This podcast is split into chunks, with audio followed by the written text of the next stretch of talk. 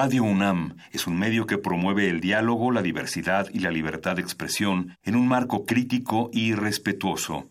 Los comentarios expresados a lo largo de su programación reflejan la opinión de quien los emite, mas no de la radiodifusora. Por siglos nos hemos hecho escuchar. Nacimos como parte de esa inmensa mayoría. Escuchar.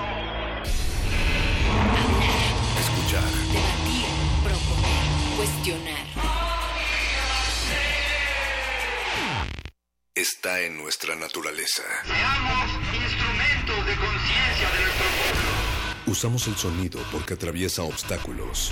Muros, fronteras. Nosotros somos la resistencia.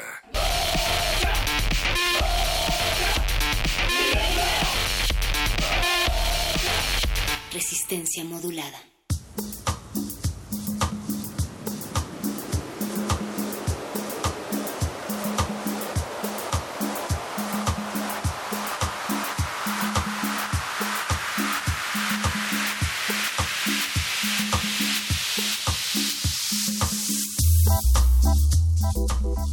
Mis cuates, mis socios, mis hermanos, A parceros, camaradas, compañeros. mis patas, mijitos, paisanos, He aquí mis vecinos y he aquí mis hermanos. las mismas caras latinoamericanas de cualquier punto de América Latina. Indoblanquinegros, blanquinegrindios y negrindoblancos. Rubias bembonas, indios barbudos y negros lacios. Todos sean bienvenidos a esta resistencia que les acompaña acá desde el corazón de la Ciudad de México, para todo el mundo, para toda América Latina. Sí, señor perro muchacho, ¿cómo estás? Estoy aquí coloreando este continente en donde no pintamos de verde a Brasil, ni de amarillo a Perú, ni de rojo a Bolivia, pero sí de resistencia a las ondas gercianas 96.1 de FM Radio UNAM. Natalia Luna, eh, pues feliz primero de agosto. Así es, feliz inicio estrenando este octavo mes que pasa frente al Río Grande y se afirma pétreo sobre el Cabo de Hornos y también se hunde el brazo izquierdo en el Pacífico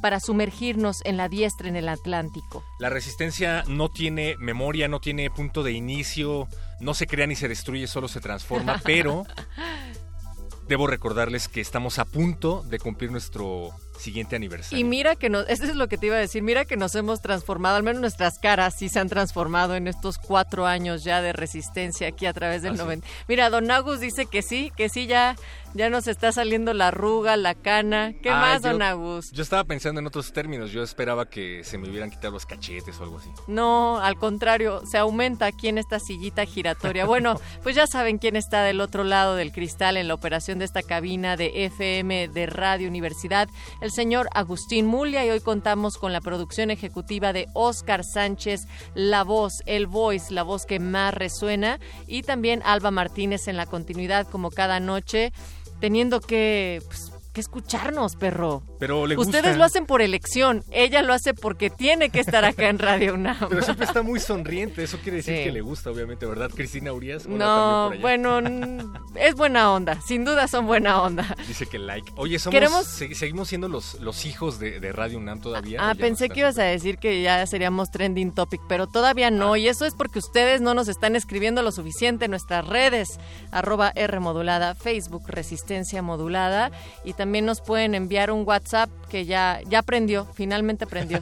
55 47 76 90 81. Otra vez, 55 47 76 90 81. Hemos mejorado nuestras vías de comunicación a lo largo de estos años, así es que ya no hay pretexto para no escribirnos y háganlo, pero desde luego cuéntenle a sus amiguitos. Exacto, cuéntenles, porque también pronto vamos a estar con muchas sorpresas. Nos saldremos, nos da mucho gusto cuando la resistencia también eh, se pone a escuchar y a platicar desde las calles y donde también nos encontramos con ustedes. Así es que pronto, pronto habrá sorpresas. Mientras tanto, esta noche los muerdelenguas, el gordo y el flaco que comen no solamente letras, sino también muchas galletas, pues van a sacar de las cenizas literarias esos libros que por decreto del dictador fueron quemadas ¿Cuáles conoces? Bueno, pues diles y escríbeles a partir de las 9, no, de las 8 de la noche con unos 15 minutos para que no se quejen. Desde ahorita si quieren y nosotros más, les ya. pasamos el mensaje, sí, sí. También recuerden escribirle a la señora Berenjena, que dentro de unos momentos se va a apropiar de estos micrófonos para platicar en el modernísimo con los directores de la película La Cuarta Compañía. Chulada. Además, ¿sí ya la viste? Ya. ¿Y qué tal? me gustó mucho, o sea, hay un montón de cosas que que no sabía, pero además lo más escalofriante es que te enteras que sí está hecho a partir de testimonios y bueno, la- siempre cualquier vida en, en una penitenciaría ha de ser terriblemente difícil, pero cuando el poder está orquestando el crimen a través de estas vidas, también se vuelve pues, más truculento, perro. Yo tuve la oportunidad de platicar con José de Jesús Lemus, una de las víctimas de la supuesta guerra contra el narcotráfico de Felipe Calderón. Él fue encarcelado injustamente por uno de los mandos policíacos de Michoacán y pasó en la cárcel cuatro años, pero en un penal de máxima seguridad, el mismo del Chapo. Y sí, contaba unas historias espeluznantes. Y bueno, en este caso, digo, seguramente lo van a desarrollar mucho más más adelante, pero eh, estaba hablando, por ejemplo, de cómo el negro Durazo orquestaba eh, que salieran una cantidad de estos reos por las noches para robar vehículos, asaltar eh, bancos y después los regresaban. Y también tenían un equipo de fútbol americano. Entonces, ah. Está buenísimo. De hecho, yo ya la vi en que ya está colocada en Netflix. No sé si, si eso se vale decirlo. Patrocínanos, por cierto, Claro si que es sí. que sí. Pero, mm, pero me da mucho gusto que también películas nacionales queden en cartelera y que sigan también pues en el ojo público para que podamos también sacarle provecho a las chambas que duran años y años de investigación como fue este caso. Sí, no, y cuando decimos apoyen el cine nacional, no se trata de apoyar el cine nacional por apoyar el cine nacional, sino apoyar cine nacional que además tenga contenidos como estos. Vale muchísimo la pena que vayan. Y hablando de los penales en México, pues también van a tener a Maisa Hubert de Documenta para hablar acerca de los derechos humanos y las condiciones de vida al interior de los penales en México. Quédense esto en unos momentos más. Y para finalizar la noche, en Resistor, la sección de tecnología, ciencia y muchos bits más de la resistencia, pues van a estar charlando con Armando Peralta Díaz, él es director adjunto de competitividad Infotec México sobre blockchain o la cadena de bloques. Es una nueva estructura de almacenamiento de datos. Si quieren saber todo al respecto, pues no se pierdan Resistor a partir de las 10 de la noche. Y no se olviden de sintonizar el 96.1 de FM todos los días a partir de las 8, porque eso es resistencia modulada, los vamos a estar acompañando. No nada más en las frecuencias de Radio UNAM, radio.unam.mx, los podcasts están al día, actualizados. Vayan y escuchen resistencia modulada en radio.unam.mx. Pues esta resistencia no lo es si no bailamos, así es, así es que vámonos con Existencia de Matanza, Nicola Cruz Remix. Resistencia modular.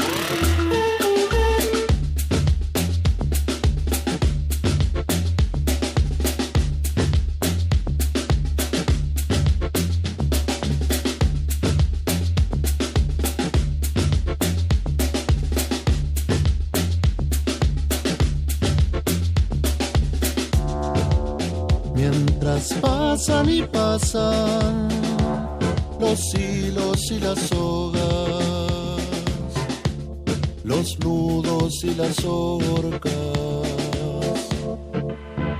así como las notas que caen de las coplas, que caen de las coplas. Es el canto de la existencia, dejando una huella que se pierda entre las inmensas estrellas.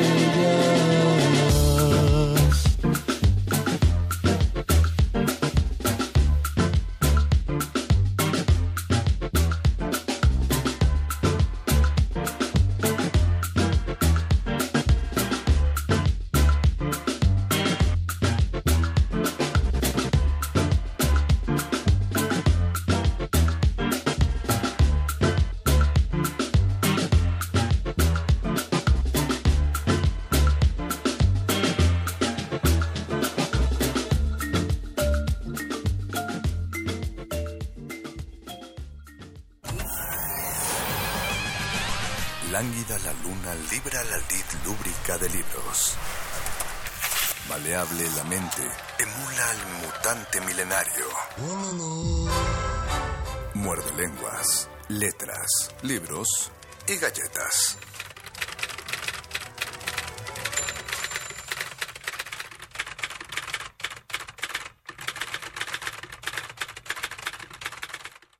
Saúl muerde lenguas. Guas, guas, guas, guas.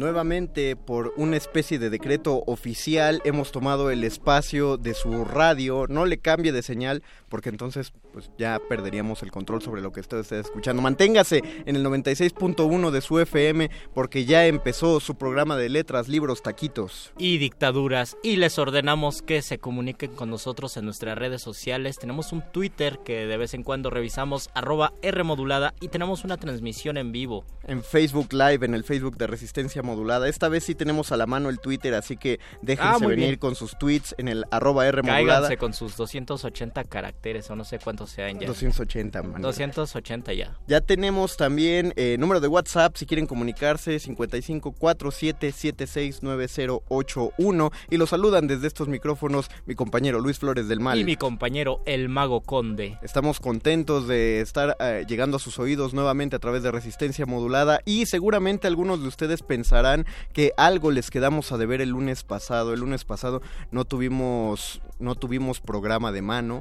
No tuvimos invitado aquí en la cabina. Pero lo hicimos a propósito para crear expectativa y saber si lo extrañaban o no. Ya vimos que sí extrañan mucho las entrevistas. Nos llegaron muchísimas llamadas pidiéndonos más entrevistas. Aproximadamente. les vamos a dar el gusto. Aproximadamente 83 llamadas, unos 227 tweets. Y... Desarrollaron el hashtag ¿Dónde está el programa de mano del muerde lenguas? Así de largo quedó. Así que todavía, curiosamente, todavía no hay programa de mano, pero esta, esta tarde habrá entre lengua. Así que vamos a entrar a, a, esa sección que tan poquito usamos, pero que también tiene mucho que ver con la literatura. Esta es la entrelengua del muerde lenguas.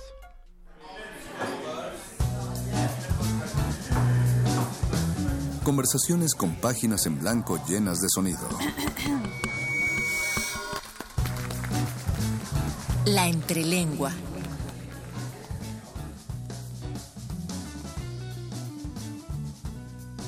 Solamente antes de iniciar con esta entrelengua queremos decirles que por favor desistan de las llamadas de voz. Estamos recibiendo una llamada de voz a través del WhatsApp de resistencia modulada, así que no amigos, eh, solo mensajito porque si no le robamos el tiempo a nuestra invitada especial de esta noche. Bienvenida Magdala López. Hola coordinadora general de la Unidad de Vinculación Artística del Centro Cultural Universitario Tlatelolco. Bienvenida. Muchas gracias por la invitación. Bienvenida. No, gracias por aceptarla. Gracias por tomarte el tiempo de venir a esta radio UNAM. No, pues nos, nos, me gusta mucho estar por acá y me gusta mucho tener la oportunidad de contarles lo que estamos haciendo allá en la Unidad de Vinculación Artística, la UBA, como le decimos de cariño, allá en Tlatelolco, un poquito lejos de aquí de Radio UNAM. Eh, estamos hablándole no solo a los que conocen el espacio y conocen Radio UNAM, sino a, a, todos esos nuevos Pumas que están ingresando y que deben conocer que hay más espacios universitarios que el campus al que ingresan. Entonces, por, si ahí alguien se ha perdido de qué es en sí la unidad de vinculación artística, eh, contemos, Magdala, ¿qué, ¿qué es la UBA? Pues sí, justo para estos nuevos Pumas que van integrándose a la universidad, que sepan que la Coordinación de Difusión Cultural tiene actividades alrededor en varios puntos de la ciudad y uno de ellos es el Centro Cultural Universitario Tlatelolco, donde está la UBA. La UBA es una escuela libre de artes que está dirigida para personas de diversos gustos, intereses, que tienen algunas curiosidades en relación a la formación artística y también para personas que ya tienen intereses definidos sobre alguna disciplina es un espacio abierto de construcción y de vinculación comunitaria, como su nombre lo dice, a partir de la, la experiencia artística que se desarrolla en cada uno de los talleres. Eh, proponemos nuevas formas de acercamiento con la comunidad de Tlatelolco y de las zonas aledañas. Sí, justamente es uno de los objetivos, ¿no? Integrar a, a los vecinos de la zona de Tlatelolco y, bueno, no está, no, no es solo para, para ellos, sino todo aquel que desea acercarse, incluso fuera de la comunidad universitaria. Sí, está abierto para todo el público, como les decíamos, universitarios, pero también para, para, para gente que no pertenezca a la, a la UNAM a través del número de cuenta, o sea, que no sean estudiantes, pero que tengan deseos de acercarse a las actividades que la universidad ofrece en espacios como la UBA. Y también para, para personas que no sean vecinos de Tlatelolco, lo, la única diferencia es que sí, Tlatelolco es, una, es un punto de partida de las actividades que nosotros realizamos, que programamos en el Centro Cultural. Sería imposible que en un espacio como ese, con toda la historia, con toda la carga simbólica que representa, uh -huh. nosotros no lo tomáramos como pretexto para nuevas reflexiones. Ahorita estamos en un momento muy especial, nos toca acompañar un momento pues muy importante porque es la conmemoración del 50 aniversario del movimiento estudiantil y pues Tlatelolco es uno de los puntos más, más, más importantes. Es, es, es el foco, es decir, por, por mucho tiempo se pronunció la palabra con eh, con, con, mucho dolor, con un montón de recuerdos que es, es, curioso que se mantenga con la frase del no se olvida a pesar de que muchísimos ni siquiera estábamos eh, presentes en el mundo en uh -huh. la época, pero claro, es un, es un símbolo que se mantiene constante para la mentalidad universitaria y es muy padre que, que todo el centro cultural universitario pues lo tome como un punto para, para difundir la cultura. Eh, hablemos de los ciclos que lleva la UBA porque está por iniciar el ciclo 16. Sí, ya vamos a arrancar nuestro ciclo número 16 y sumándonos a esta conmemoración tendremos algunos talleres que justo toman el tema del movimiento como reflexión, pero también como contacto con las nuevas generaciones.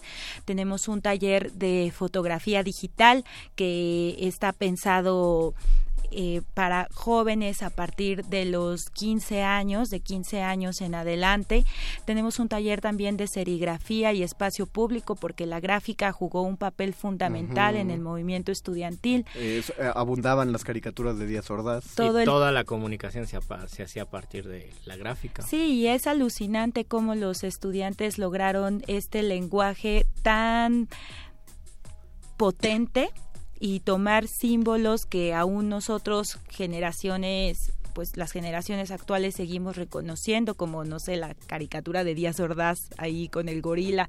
Entonces bueno lo que comentabas hace un rato Conde que aunque nosotros no nos tocó vivirlo sí hay es un parteaguas y se siguen haciendo reflexiones en torno a, esto. Entonces nosotros lo que proponemos en este ciclo número 16 que estamos por comenzar es también hacer una reinterpretación y también escuchar lo que las nuevas generaciones tienen y quieren decir respecto a los movimientos sociales a partir de, del 2 de octubre, tomándolo igual como punto de partida.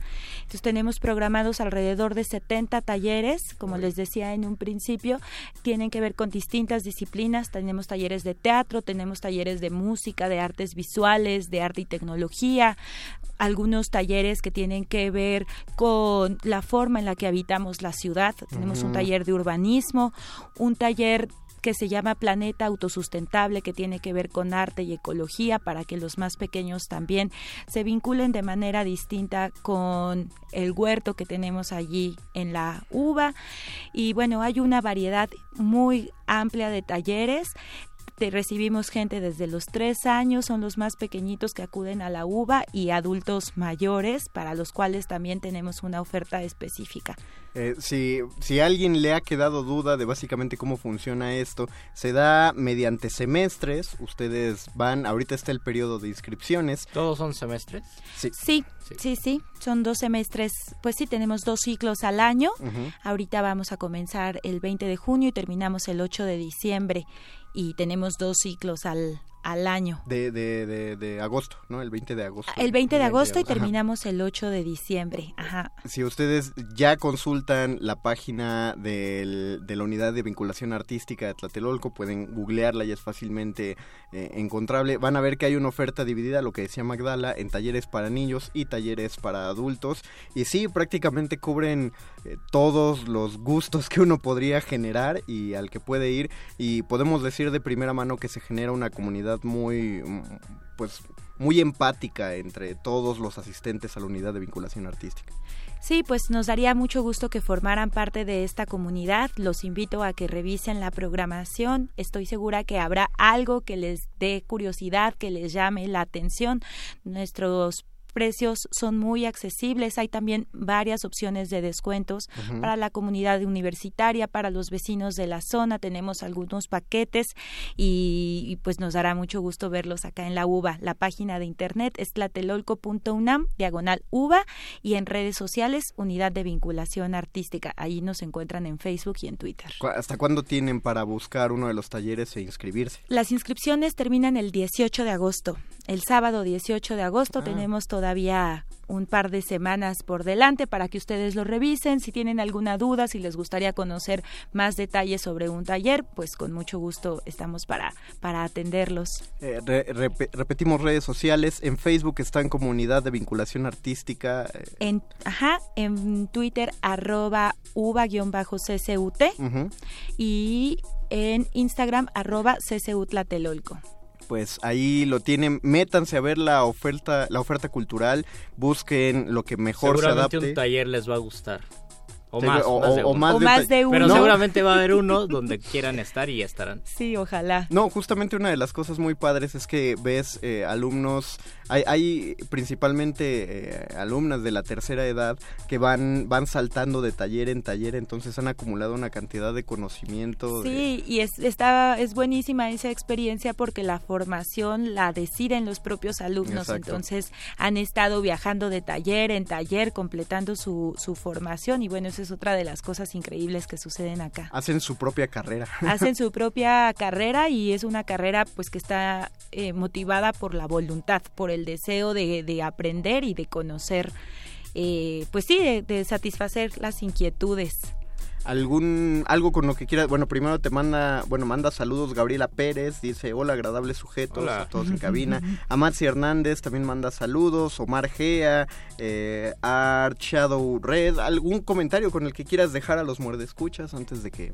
de que puedas partir de la cabina pues que, que nos visiten que nos ves, visiten a través de la página de internet pero también que se acerquen a Tlatelolco que se acerquen al centro cultural y que se dejen seducir por este espacio tan increíble que es Tlatelolco. Claro, porque, Si porque, no lo conocen, les va a gustar. porque además, eh, si no se acercan tanto para los talleres, durante todo el periodo siempre hay actividades Hay- artísticas en la tenemos, morada. tenemos muchas actividades, también la, eh, los museos, las exposiciones, las actividades de mediación educativa. Entonces hay una oferta también muy amplia de actividades, pero simplemente que vengan, que conozcan la zona, que estén en la Plaza de las Tres Culturas, que vean ese edificio increíble que alguna vez fue la Secretaría de Relaciones Exteriores y que se vuelvan tlatelovers como, como nosotros.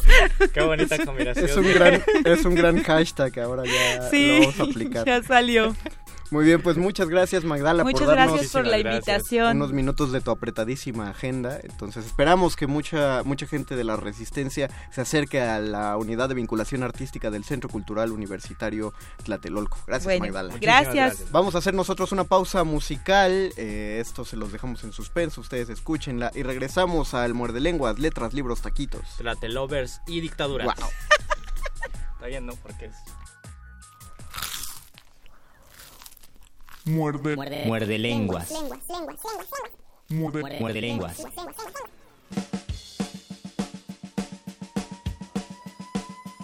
Oficial, llama el móvil. Documentos, por favor. A ver, todos contra la pared. Rapidito contra la pared. Fernández, apúrese. Dos, uno, tres, más. Era un sábado a la noche. Tenía plata y hacía calor. Me dije, viejo, aprovecha, sos joven. Y me fui al cine a ver una de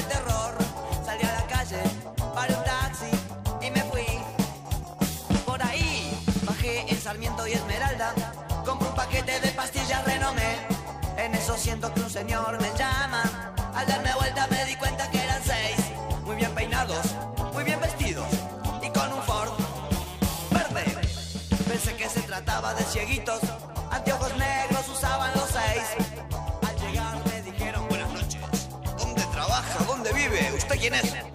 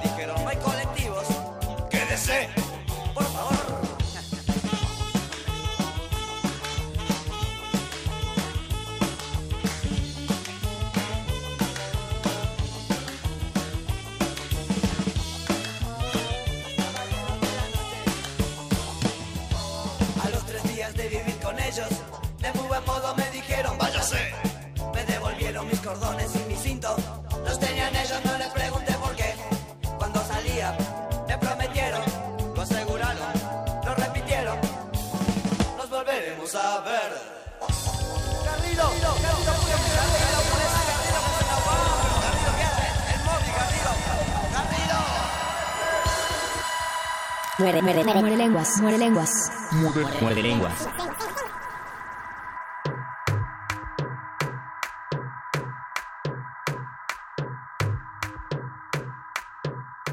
Curaduría musical de nuestro productor Oscar El Boys, quien puso y y seleccionó para nosotros a los Twist con esta canción titulada Pensé que se trataba de cieguitos, una historia que eh, irónicamente con esta alegría que llevaba la canción trata pues acerca de un- uno de los aspectos cotidianos de cualquier represión, de cualquier régimen represor y opresor en América Latina. Qué, qué feo, qué triste y qué lamentable, pero Y qué bueno que ya... hecho de ser, de ser aprendido por apresado, de ser preso por porque vas por la calle o porque te reúnes con más de siete personas a platicar, ya significaba un delito grave. más bien pareciera que lo que se refleja ahí es muchísimo miedo de de las personas que ejercen el poder de manera dictatorial y que ese miedo luego se puede traducir sí en represión y parte de la manera de salir de esa represión es como lo habíamos dicho el lunes con la imaginación y con la capacidad que tenemos de elaborar con el lenguaje algo que pueda comunicar.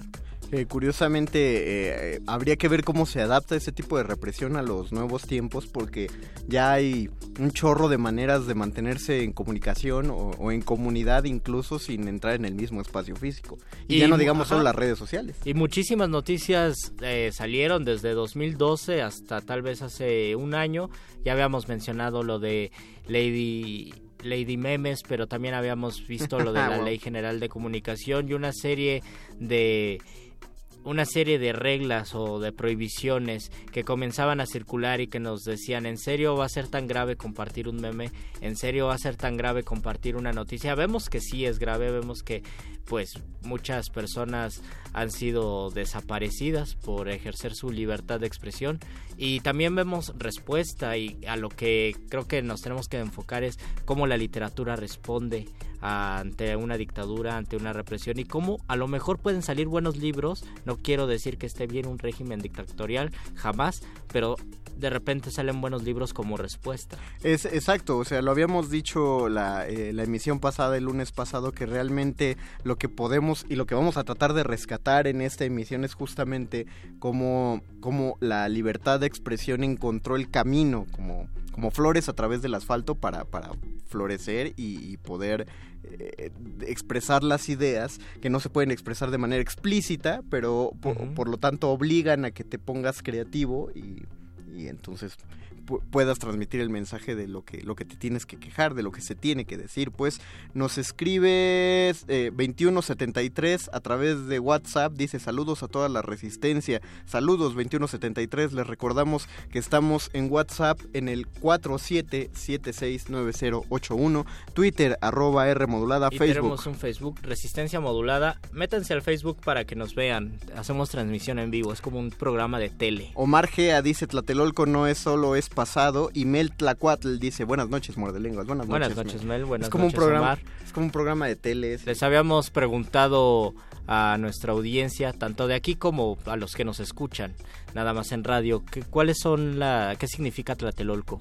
cómo ¿Cómo organizarían esa palabra y cuál es el origen, el significado de Tlatelolco? Que qué bonito que se mencionó ahorita que vino Magdala, la coordinadora de la UBA, para recordarnos la importancia que está tomando la memoria de Tlatelolco en, en estos días que se acerca el 2 de octubre, porque es justamente la, probada que tuvimos. Siempre se ha hablado de que en México existe la dictadura perfecta, siempre se habla de la, de la dictadura de, Porfirio Díaz, por ejemplo, que duró tantos años. O siempre se habla de México el que recibe a los que huyeron de las dictaduras latinoamericanas y de España. Pero debemos recordar que justamente el 2 de octubre lo que se dio fue ese pues ese conato de, aproximarse a, lo más a, vivir una realidad tan similar que, por ejemplo, la que está viviendo ahora Nicaragua, que es tal cual, o sea, lo mismo, se, explotó para el mundo con la matanza de estudiantes y lo que significó para nosotros eso, lo que significa todavía y cómo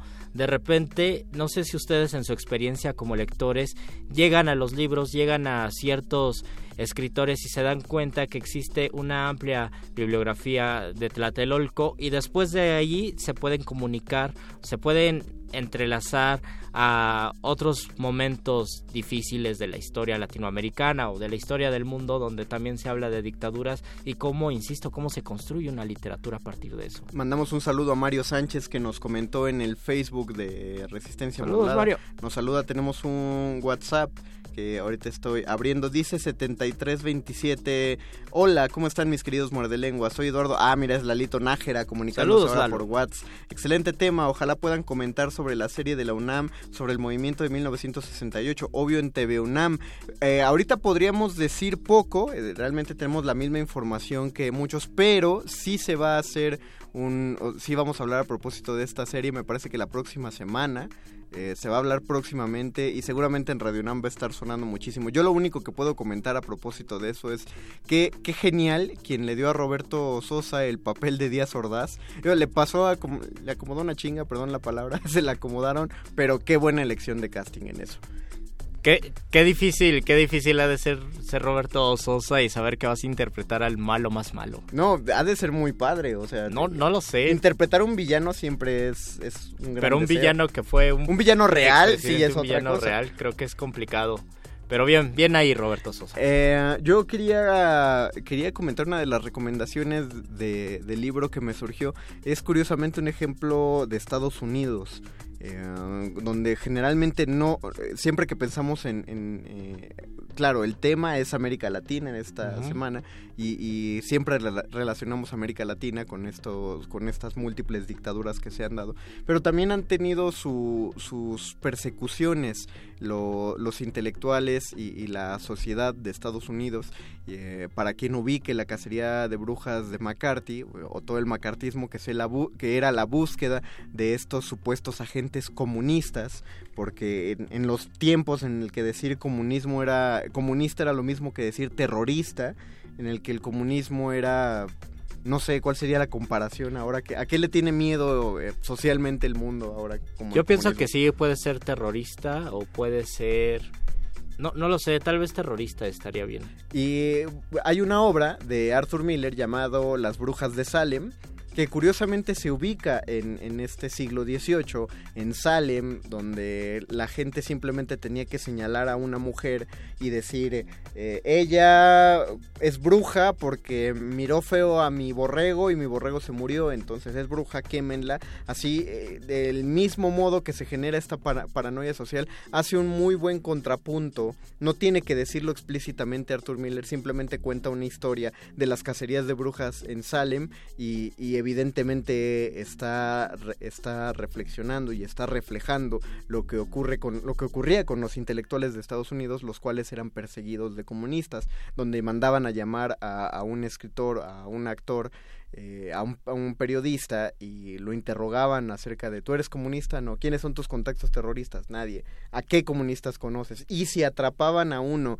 que genuinamente militaba en el comunismo, era obligado a, abrir su libreta de, contactos para, pues, para seguir haciendo arrestos consecutivos. Y mucho de lo que tenemos en, en nuestro imaginario de las dictaduras es la parte de los interrogatorios, que creo que es truculento y se ha planteado en muchos, en muchos libros. Yo me acuerdo que cuando estaba estudiando en la preparatoria, un profesor nos dio a leer Pedro y el Capitán, sí. una obra de Mario Benedetti, donde habla eso, de la necesidad de sacar información a como dé lugar y por qué la información era tan importante. Y ahí pasan muchos años y ahora que tenemos las redes sociales y encontramos encontramos noticias como que la base de datos de Facebook fue fue vendida o o, que o que el gobierno federal le pidió a Twitter una base de datos, sabemos lo importante que es para ellos mantener el control Claro. por medio de la información y por qué es y por qué era prioridad para ellos, pues si no era por medio de la antes era por medio de la tortura y ahora por medio de ver quién nos puede dar esa información, ver qué plataforma en internet nos da esa información. Recuerdo que eh, al principio de la carrera, en una materia llamada morfosintaxis, leímos Pedro Ay, y el Capitán. Así se llaman las carreras, así se llaman las materias de filosofía y letras. Qué bonito. Eh, Leímos Pedro y el Capitán y lo curioso es que el consenso general del grupo, en ese momento, estábamos viviendo otra cosa yo creo, pero en ese momento pensábamos que Pedro debió dar información para no sufrir lo que el capitán le estaba haciendo. Y la maestra se indignó muchísimo, o sea, no podían, no podía creer y, no- y simplemente concluyó diciéndonos cómo cambian las generaciones. Yo les puedo decir que cuando yo era estudiante era impensable que supusiéramos que Pedro debía soltar esa información. Y ahora ustedes piensan... Hay que, hay que hacer un, hay que elaborar un paréntesis rápidamente y Y te pregunto, Conde, en ese momento Mario Benedetti ya era tildado de cursi. Cuando lo leyeron tus compañeros decían, ah, ¿cómo Benedetti? O todavía era un ah, autor. Quiero, quiero recordar que, el que creo que el único que lo tilda de cursi soy yo. ¿Sí? no, eh, internet.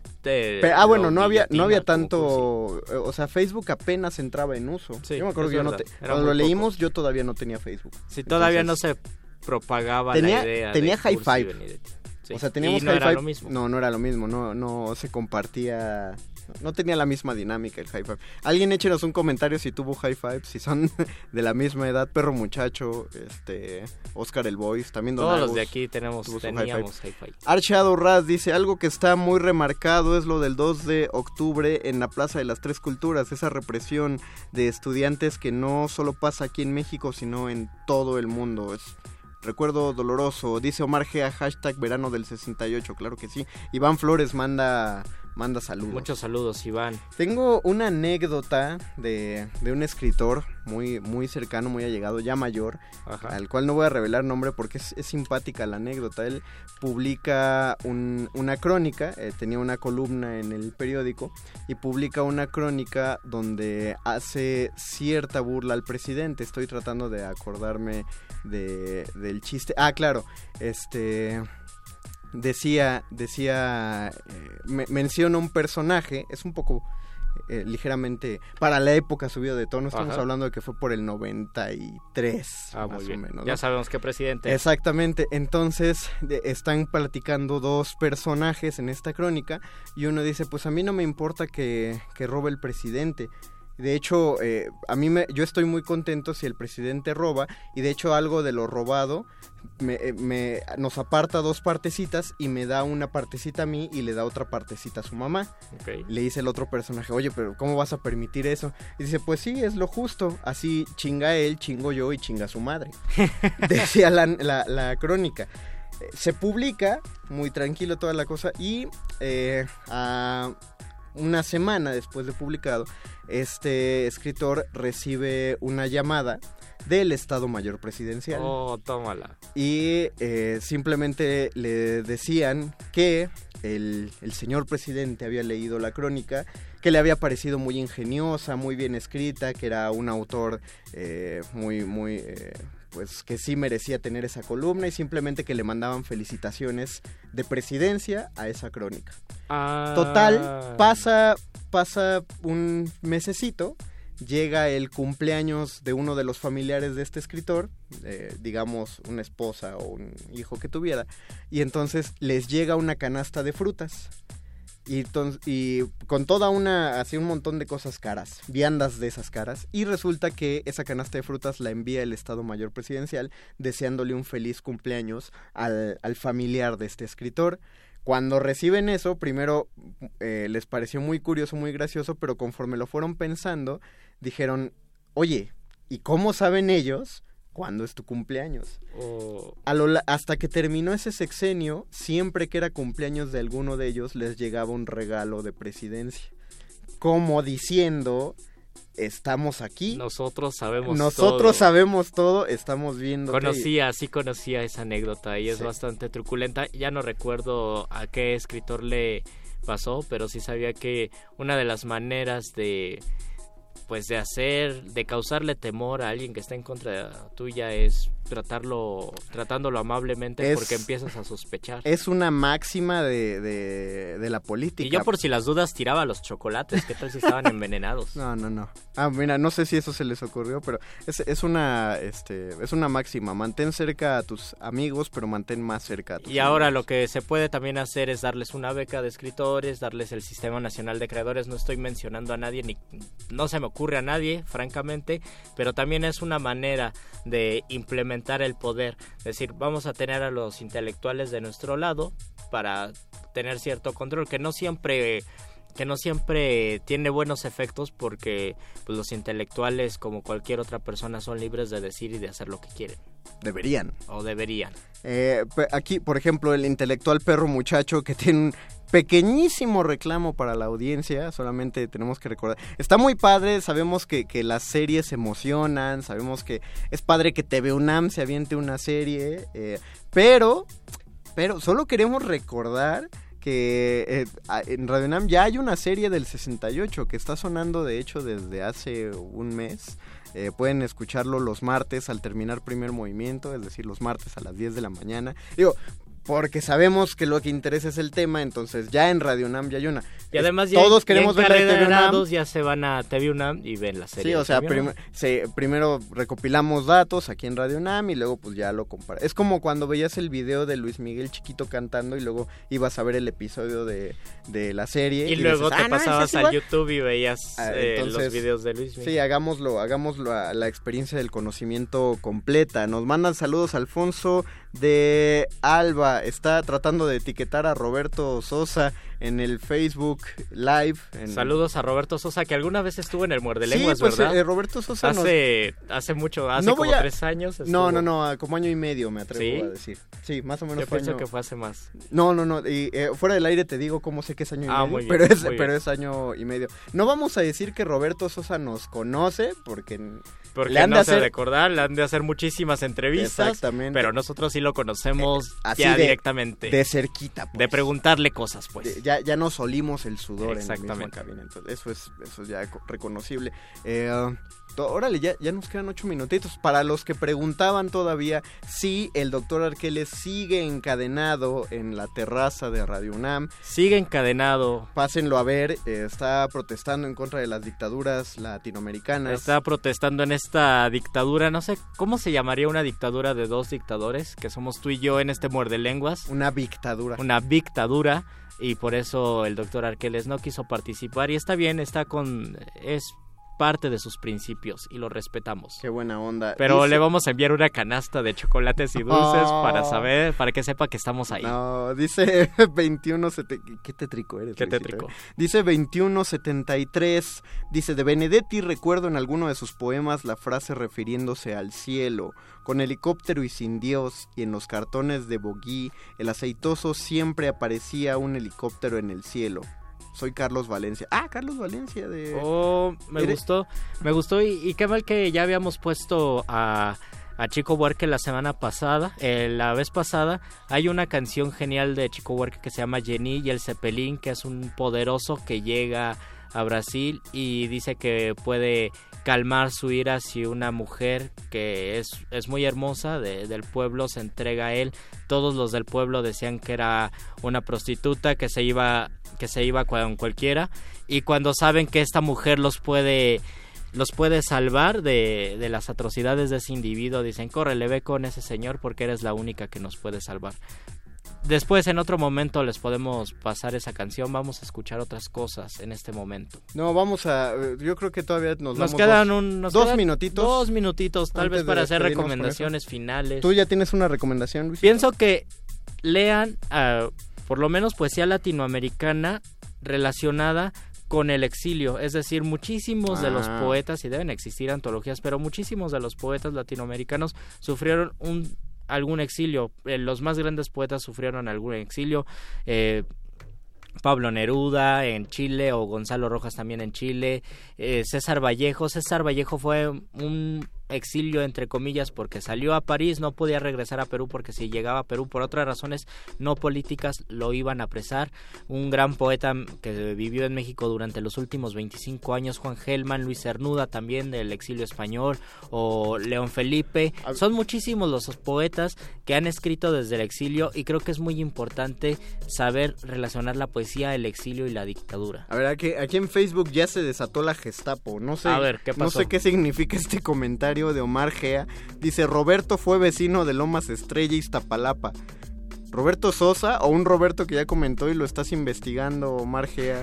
¿Qué, qué pasó ahí? Hay que mandarle una canasta ¿De de, dónde está? chocolates. ya no voy a hacer esa broma porque un día me va a Ah, llegar un una va- canasta de chocolates y me voy a asustar mucho y ya no voy a venir al Bueno, si te llega, si te llega en los próximos seis años, yo creo que sentirías bonito porque Sí, te va a llegar una canasta de chocolates de, con cara de López Obrador. Exactamente. Pues yo creo Pero que no creo que me mande una canasta de chocolates porque Ah, es un gobierno sabe. austero.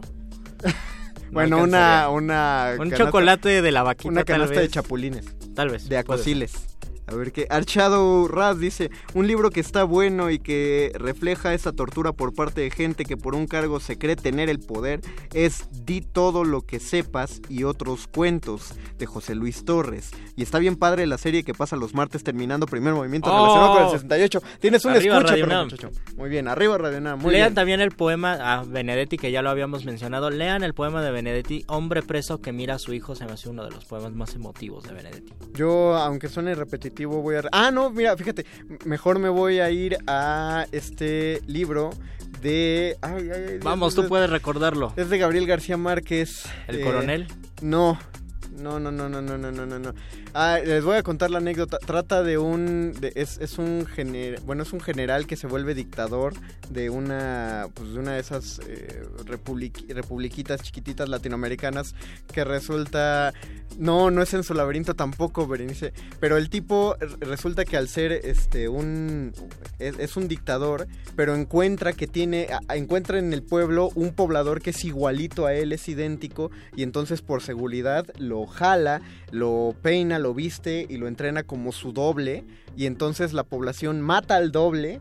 Porque querían matar al dictador, matan al doble y al matarlo, él una mañana dice, ah, pues ya lo mataron, pues salgo yo. Y cuando la gente ve que está vivo, la gente cree que renació y entonces ahora genuinamente lo adoran como si fuera un cuasi dios porque pues porque vieron que renació después Y si de no recuerdan el título, ya Ah. no se preocupen porque ya le acaba, acaba de contar toda la historia el mago conde. No, no, no, no, no, no, esto ya es la que mitad estamos hablando libro. de premio Nobel, les recomiendo muchísimo El señor presidente de Miguel Ángel Asturias, un escritor guatemalteco impresionante que fue premio Nobel de literatura antes que antes que Pablo Neruda, creo que fue el segundo escritor latinoamericano, premio Nobel de literatura. El señor presidente es la historia de un dictador eh, guatemalteco y la manera en que se gesta este dictador por medio del tormento y de los maltratos que vive en su infancia y que después los proyecta con su con su familia, con su familia, con su pueblo. Es una novela bastante tormentosa, está muy bien construida, sí se les va a poner la piel chinita, hay algunas escenas de mucha de mucho tormento, de mucha atrocidad, pero creo que es, es una novela interesante para comprender esa realidad y sobre todo para pensar el momento histórico en que es escrita esa novela, que es parte de toda la historia de Latinoamérica y sus dictaduras. Lo, siento, boys, por no mandar ya la rola para despedir, pero es que este es un comentario necesario que no vamos a contestar nosotros, pero después viene el modernísimo y la señora Berenjena es adecuadísima para este mensaje. Nos escribe, y aparte, escucha qué bonito Luis, nos escribe 7512 y dice, hola, gracias por ser un equipo de salmones de la radio. ¿Se acuerdan de los salmones de Radio Nam? Aquí exalumno de la antes Escuela Nacional de Música a Ángel B. Bernal. Por favor, den un poco de información sobre las diferencias entre socialismo y comunismo, que es con lo que se aterrorizó a la población en las campañas para elecciones por parte de los ripantosaurios. Eh, señora Berenjena, se- vamos a que tener que iguanas al último. Eh, Exactamente, gracias por ser Salmones UNAM. Órale, un saludote. Eh, pues tú mantente en sintonía para que escuches el modernísimo y ahí se dé la respuesta. No lo, lo- no lo vamos a dar ahorita, Bere, para que te escuchen a ti. Entonces eh, se, va, se van a quedar tenemos en el públicos diferentes, creo que sí podemos decir lo que dijo Bere. Ya se me olvidó. Bueno, está bien, se Y nos aparte nos quedan 27 segundos. Gracias, don Agustín Muli, en la operación técnica. Muchísimas gracias a Oscar El Voice en la producción. Gracias, Alba Martínez, en la continuidad. Y gracias a todos ustedes que nos escucharon. Quédense aquí. Gracias al doctor Arqueles por estar ahí abajo resistiendo. por ahí donde anda. Vamos a la nota nuestra primero, luego viene el modernísimo. Se despiden de estos micrófonos. Luis Flores del Mar. Y el mago conde. Adiós. Muerde lenguas. Muere, muere, muere lenguas, muere lenguas. Los locutores del muerde lenguas se quieren deslocutor y muerde lenguarizar. El que los deslocutor y muerde lenguarice, buen deslocutor y muerde lenguarizador será.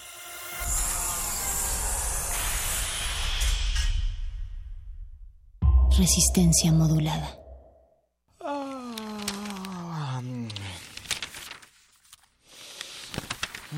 ¿Cansado de leer las mismas noticias una y otra vez? En Prisma RU relatamos al mundo desde una óptica universitaria. Escúchanos de lunes a viernes de la 1 a las 3 de la tarde por el 96.1 de frecuencia modulada. Radio UNAM, experiencia sonora.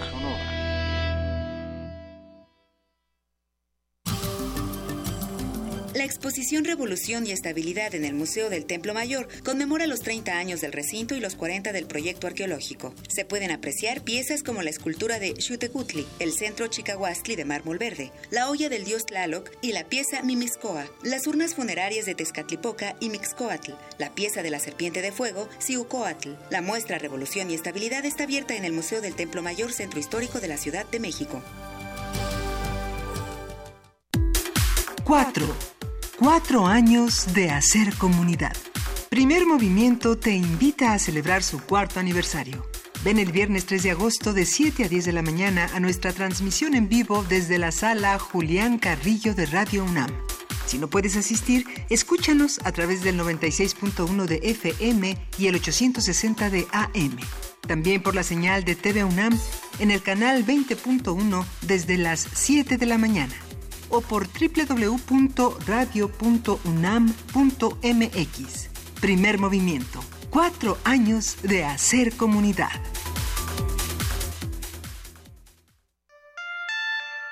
Un asesinato y tres sospechosos. Solo hay alguien capaz de resolver el crimen. Un policía perturbado. El ciclo Danza Martes trae para ti la pieza escénica Sin Confianza la desesperanza y el miedo expresadas con el cuerpo. Dirección Iván Arismendi Galeno. Todos los martes de agosto a las 20 horas en la sala Julián Carrillo de Radio UNAM. Entrada libre. Deja que la danza te sublime. Radio UNAM. Experiencia sonora.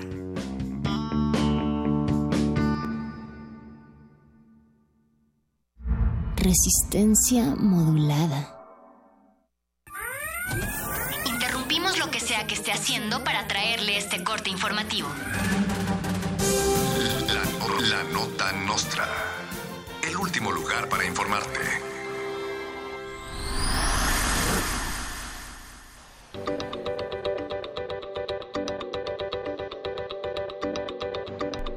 El ex candidato presidencial priista José Antonio Meade o Mid se viraliza en redes sociales con su nueva barba. Esta práctica priista conocida como barbing ha sido también utilizada por personajes como Alex Huerta del Valle, Luis Videgaray, Javi Du y hasta el gnomo de Facebook que se parece al jefe Diego y que dice Oblígame perro. Su nueva y sensual barba eh, con su nueva y sensual barba, Meade espera pasar inadvertido para poder colarse al gabinete de Andrés Manuel López Obrador. Le deseamos todas las suertes del mundo. Magistrados de la Suprema Corte de Justicia sacan su as bajo la manga para protestar en contra de la reducción de sus millonarios salarios y declaran ilegal la pornografía.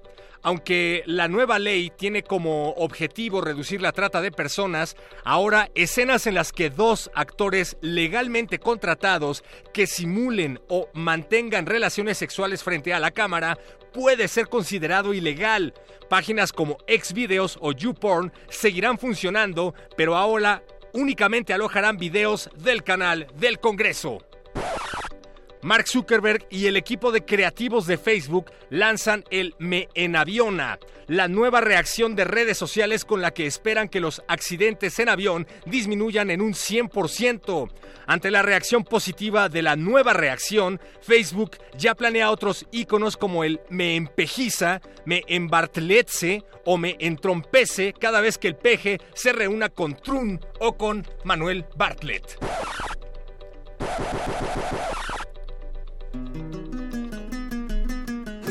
El Facebook nos ilusiona con decorosas reacciones efímeras como aviones que a más de uno emociona, pero al final el me aviona fue solo provocación y el Facebook, en conclusión, tiene costumbres muy malas, pues primero nos da alas y después nos da el avión.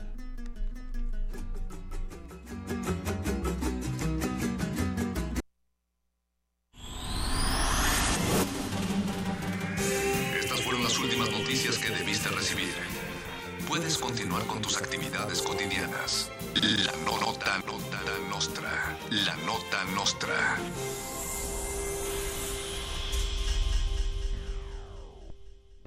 Resistencia modulada. Aquí queremos un mundo en el que quepan todas las familias, voces, opiniones, mundos. Nos protegemos en muros de cristal para evitar la vigilancia. Si no podemos bailar, entonces no es nuestra resistencia. El modernísimo. Todo es arte. Todo es política.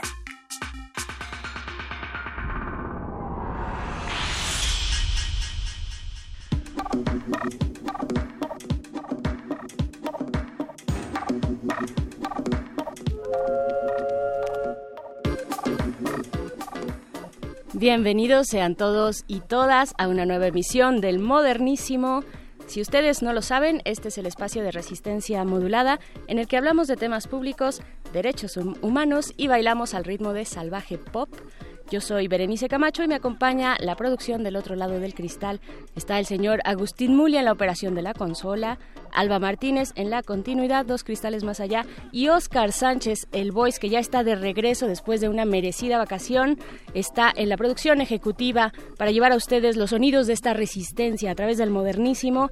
Y pues vámonos con nuestros temas de esta noche primero de agosto, ya inicia agosto, qué rápido se fue, hace un mes fue la, la elección más grande de la historia reciente de México y ya estamos a un mes de la cuarta transformación, son las nueve con siete de la noche y bueno, nuestros temas eh, históricamente la justicia penal en México se ha limitado a vigilar y castigar, como dirían los clásicos, pero esto no promueve, no ha resultado en el saneamiento de la de una sociedad lastimada como la mexicana y pues aquí nos preguntamos si existen otras vías más allá de la vía penal. Eh, hoy hablaremos de la vida de las personas privadas de libertad con Maisa Huber Chakur de la organización Documenta. Eh, ellas hacen trabajo de litigio, pero también de investigación y difusión respecto al sistema penitenciario en nuestro país. Pero antes, antes de hablar con Maisa Hubert, eh, estaremos con la y el director de la película La Cuarta Compañía, una película que si ustedes no han visto, pues no sé dónde han vivido pero pues que ha estado en distintos cines, estuvo en distintos cines de eh, país y también eh, está ahora desde este mes estrenando, bueno ya desde el mes pasado porque ya es agosto, desde julio estuvo estrenándose en Netflix en esa plataforma eh, de películas tan famosa y aclamada por muchos, pues bueno, estaremos hablando con ellos, eh, con los directores, la directora y el director de esta película, La Cuarta Compañía, Mitzi Vanessa Arreola y Amir Galván Cervera. En unos momentos más estarán por acá, pues hablando de los pormenores para realizar eh, una película como esta dentro de, un, dentro de un sistema, perdón, de un centro penitenciario, en este caso en la Ciudad de México. Así es que, pues bueno, eso para la noche de hoy en el Modernísimo. Ustedes se pueden unir a esta conversación, arroba R modulada en Twitter, Facebook Resistencia Modulada y nos vamos a ir con música. Esto es un homenaje al graffiti hecho por el hip hop, el hip hop específicamente eh, colombiano desde Bogotá. Esto es de cualquiera y arqueólogo. La canción es Por la Sombra. Están en el modernísimo de resistencia modulada. El modernísimo.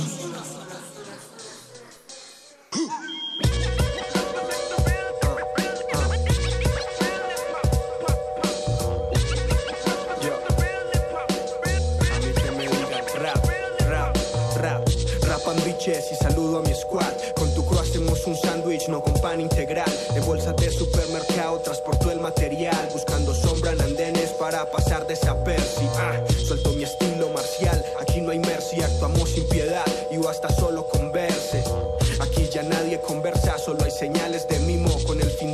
limpio, llegar a casa los mismos. Solo se ven espejismos, mujeres de vida fácil son un tiquete al abismo.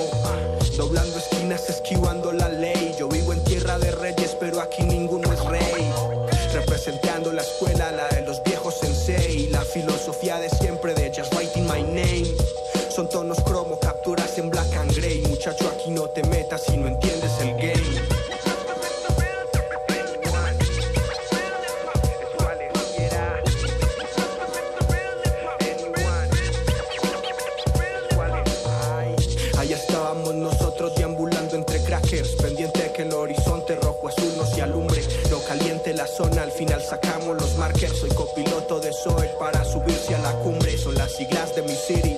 Te invito a un paseo, adversarios buscan trofeos, mueren por harakiri. Es la ciudad del raps, nunca decimos stop. Voy con la mano negra a causa de con carbón. Y es que no siempre hay con qué y creen que cae del cielo.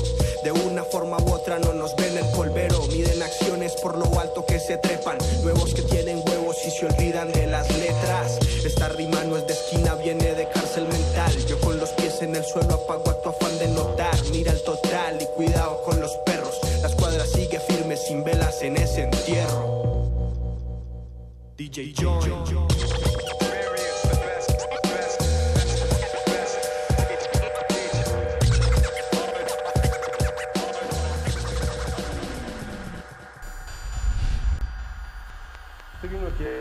Entiende para qué viene. Todo de auto. Los perros de Santa Marta hoy son ejemplo vivo de que la readaptación existe. Si hasta ayer me traían 30 coches. Lo que quiero es que me traigan ya 50.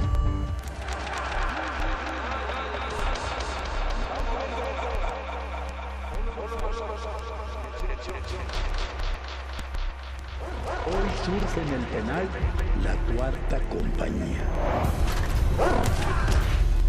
Nadie se va a pasar por el arco del triunfo a mi corporación. El poder cambió de manos.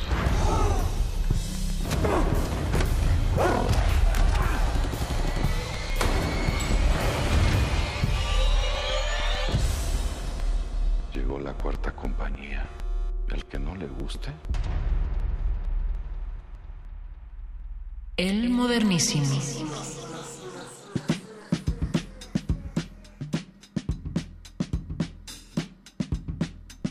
9 con 12 de la noche, aquí en el centro, en la Ciudad de México, en el centro del país. Y bueno, señoras y señores, me siento muy afortunada de tener frente a mí en esta cabina de resistencia modulada en Radio UNAM a la y el creador de La Cuarta Compañía, esta película multipremiada, película de cine hecho en México. Y les quiero dar la bienvenida a Mitzi Vanessa Arreola. Bienvenida, Vanessa, ¿cómo estás? ¿Prefieres Mitzi o prefieres Vanessa? Eh, dicen que mi lado oscuro es Mitzi y que el clarito es Vanessa. Es digo que los dos son, este, son del mismo lado. Ahorita es de noche, así es que, ¿qué te parece, Mitzi? Lo vamos a ir campechaneando si no Vale. tienes problema. Muchas gracias, bienvenida. Muchas bienvenida. gracias, Berenice, por la invitación. Gracias a ustedes y también al director Amir Galván Cervera, eh, director de La Cuarta Compañía. ¿Cómo estás, Amir? Muchas gracias por la invitación. Gracias, gracias a ustedes por estar acá, eh, pues compartir para estos micrófonos de Radio UNAM una vez más, porque ustedes ya estuvieron acá, me imagino, en la semana del estreno, o en, en esa semana cercana al estreno que fue a principios de abril, pero la película sigue y sigue la mata dando, como dicen por ahí. El mes pasado se estrenó en Netflix, ¿no? Eh, sí, se, se estrenó en Netflix. De hecho, eh, al mismo tiempo que se estrenó en cines el 5 de abril en México, salió en el mundo, en el resto del mundo, este, a través de la plataforma de Netflix. Y a México llegó a través de Netflix tres, años, tres meses después, que entonces es este 5 de abril de este de este, anti- de este mes pasado. este Julio. mes Cinco julio. de julio, sí. Ajá, en julio en Netflix, abril el estreno en Así es. salas. eh, y pues qué decir, primero, bueno, para aquellos que viven abajo de una piedra o aquellos que no han tenido tiempo para asistir al cine, háganse un espacio. Ahorita ya no está en cartelera, tengo entendido, pero está en Netflix, háganse un espacio para verla. Pero ¿cuál es el argumento central de esta de, de la película, de la cuarta compañía? Pues mira, es un joven eh, que llega a la grande, llega a una prisión eh, una vez sentenciado. Es un fanático del fútbol americano y sabe que en esta prisión hay un equipo de fútbol americano profesional. Todo esto está basado en hechos reales. Y su ilusión de pertenecer a este equipo de fútbol americano tiene un costo de vida bastante alto, porque ese mismo equipo de fútbol americano es un grupo de internos en el autogobierno del penal, que es la cuarta compañía, que controlan los vicios y, y los negocios ilícitos de la propia cárcel. Y son pues una banda, digamos, de crimen organizado. Que ya verán, no les spoiló la, la película demasiado, pero el costo de vida es muy alto para él, porque pertenecer a ese equipo implica pues dedicarse a todo esto que tiene este esta cuarta compañía. Tiene un precio eh, esta, este privilegio que tiene al interior de el penal, ¿no? Sí, justo es Zambrano el, el protagonista, interpretado por Adrián Ladrón yo creo que magníficamente interpretado. Fabuloso. La verdad es que yo estoy muy contenta con el trabajo de los actores, pero él es justo nuestro boleto para entrar a una prisión y además una prisión en funciones, porque cabe mencionar que nos fuimos a filmar justo a la penitenciaría de Santa Marta Acatitla, de donde había salido esta historia, este que está basada en la vida real, en la vida de un zambrano que hace mucho tiempo pasó por esa prisión. Y, y, nos dimos a la tarea de preparar el espacio y preparar a nuestro equipo para llegar y filmar con los internos que ahora están este pues cumpliendo su sentencia por algún delito. Entonces, sí, nos encontramos muchos zambranos y, y muchas modalidades de, de, lo que es la gente en prisión en la actualidad. Claro, desde el día uno, desde el día cero casi, digamos, hasta este momento, o hasta el momento del estreno, ¿cuánto tiempo transcurrió? Porque tengo entendido que fue un proceso larguísimo, es un hijo, ¿no? Lo decíamos antes de entrar al aire. es, un hijo adolescente, es un hijo puberto. es un hijo como de 12 años, sí. Eh, desde el, digamos, desde la idea primigenia, eh, que no existía más que la historia y no había ni siquiera un argumento completo, 12 años. 12 años. Sí, y lo Es que Amir cuenta desde la primera vez que la historia pasó por su cabeza, porque hay que decirlo. Él estaba haciendo un trabajo este, como estudiante, un trabajo documental, y se encontró la historia y tuvo eh, justo la, la buena fortuna de detectar que ahí estaba el potencial de una gran película de ficción. Y ese, él empieza a contar desde ese momento. Bueno, para ti es desde ese momento, Amir, ¿no? Desde el momento en el que eh, afinas el ojo y dices, aquí hay algo. Sí, escucho la historia, es increíble, es un relato que tiene muchos componentes. ¿Cómo te llegó la historia? Justo estaba haciendo un documental eh, en uno de los reclusorios de la capital. Eh, y pues me contaron la historia, es una historia como de leyenda canera que anda por ahí eh, y, pues coincidió que el personaje de ese documental, eh, digamos, fue inspiración para delinear el argumento y parte importante como del personaje de ficción del propio Zambrano. Y este y había muchas fechas, había muchos nombres, había muchas cosas que había que cruzar y hacer como un fact checking y también dentro de la propia aproximación cinematográfica que tenemos ambos, pues nos interesa mucho la investigación, el valor periodístico de las historias. Y entonces pues ahí empezó, digamos, una, una labor interminable de, pues, de conocer la historia a fondo, ¿Cómo fue ese proceso, ese proceso documental? Esta historia, pues viene, ya nos lo están diciendo, de un eh, evento histórico eh, real, pues, eh, en la Ciudad de México y en el país. Yo creo que refleja lo que se vivió en aquel momento, años 70, Guerra Sucia. estamos hablando de esos tiempos, ¿no? Así es. ¿cómo, ¿Cómo fue el trabajo documental y periodístico para ustedes? Pues mira, de inicio tenemos como una columna vertebral de un relato en entrevista, propiamente que nos dio como algunos hechos aislados, que eh, algunos eran inconexos, otros más inverosímiles, y a partir de ahí hicimos una labor de búsqueda de cada uno de esos elementos. Y Vanessa te puede contar porque ella finalmente se dedicó a la escritura eh, desde entonces del, del guion. Tú haces el guion, Vanessa. Sí, yo, yo, escribí también el guion y la verdad es que esto te da la posibilidad de ir viendo en tu pantalla mental, como yo lo digo, este, eres el primer espectador de la película. Y entonces, eh, eh, pues, pues, me dio la oportunidad de verla por primera vez, pero este primer relato del que habla Mir, que fue este producto de su propio encuentro, de su propio hallazgo, estaba lleno de detalles muy valiosos y, y se trató de ir buscando en hemerotecas, en bibliotecas, en fonotecas, en material de archivo este, visual, audiovisual, en todos lados. O sea, yo me recuerdo alguna vez en, una bóveda de la filmoteca, este, sacando una lata donde después la llevamos a un lugar, revisando trims, a ver si encontrábamos esta, alguna de las imágenes documentales que, que, que pueden apreciar en, el, en la propia película y naturalmente no la encontramos y entonces estábamos decididos a que teníamos que organizar una buena parte del material que estaba en las latas ahí, que no estaba clasificado, porque nos parece un material muy valioso, habla de nosotros. Eh, la película finalmente termina articulando todo un discurso organizado pero también te habla de tu historia, te habla de ese México anterior, te habla de tu cultura, este, de justicia, de tu cultura eh, general, te habla de lo que es ser mexicano en muchos sentidos. Eh, y, bueno, estábamos escandalizados porque ese material en las latas pues no tenía organización y, y, de nosotros que queríamos ir a dársela. Pero yo creo que el elemento clave de esta historia para reconstruirla pues fueron las fuentes directas. Es decir, nos tocó también en otra coyuntura estar en la cárcel, trabajar en un proyecto institucional del aniversario 50 de la misma penitenciaría, donde nos abrieron muchos de los documentos que están. Es decir, entramos, por ejemplo, a ver todos los expedientes de esos personajes y revisamos uno por uno.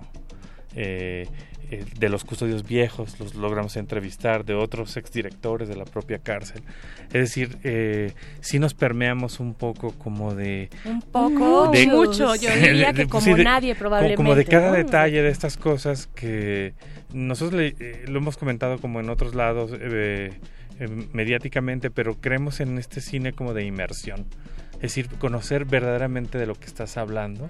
Y hay procesos creativos que van eh, sucediendo en paralelo, desde la concepción fílmica, el guion y en este caso por ser una película de época, pues la investigación histórica y un proceso también de observación antropológica, porque eh, esta película no hubiera sido lo que es si no hubiéramos filmado en esa cárcel, si no hubiéramos filmado con internos reales y, y, si no nos hubiéramos involucrado en las actividades culturales de la propia cárcel. Y estar en contacto con ellos, ¿sabes? Escucharlos hablar, escucharlos, este, tanto autoridades como internos. Finalmente termina siendo una misma figura que te hace el relato mucho más rico, te lo llena de detalles, ves en qué sitios no se meten, eso te sirve para construir tu personaje. Encuentras frases muy valiosas, encuentras frases de época todavía en Santa Marta, millones.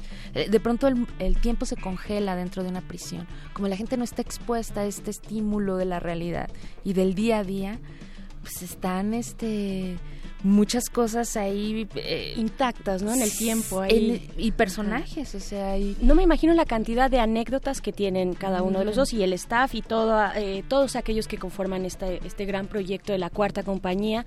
Eh, ¿Cuál es su favorito? Si, si ustedes tuvieran que decir una anécdota ahorita para la audiencia que está allá afuera, ¿cuál compartirían, Vanessa?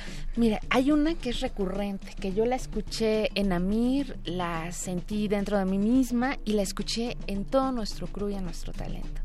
Y era eh, el salir de la prisión y sentir un gran agradecimiento y un gran placer de poder decidir este, los actos mínimos y disfrutarlos de manera extrema, disfrutar la libertad este, saberse libre, de saber que puedes caminar, transitar a donde quieras, comer el pan que te guste, este, respirar lejos de la gente, te puedes alejar, puedes buscar el silencio. Eso tiene un valor inigualable después de, de estar en contacto con la prisión y eso yo te puedo garantizar que toda la gente que trabajó en esta película lo experimentó.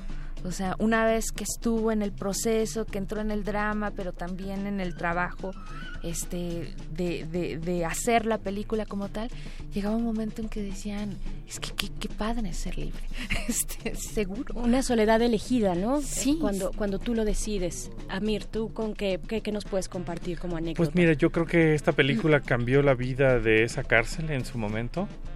Eh, estos proyectos que de pronto pueden ser tan cuestionables porque vulneran la seguridad institucional de una cárcel con un perfil tan alto delincuencial como tiene la propia cárcel de Santa Marta, eh, pues sí, o sea, trastocó para bien, digamos. Entonces, por ejemplo, recuerdo una historia, este, eh, hubo una demolición de uno de los dormitorios porque tuvieron como un incidente de protección civil.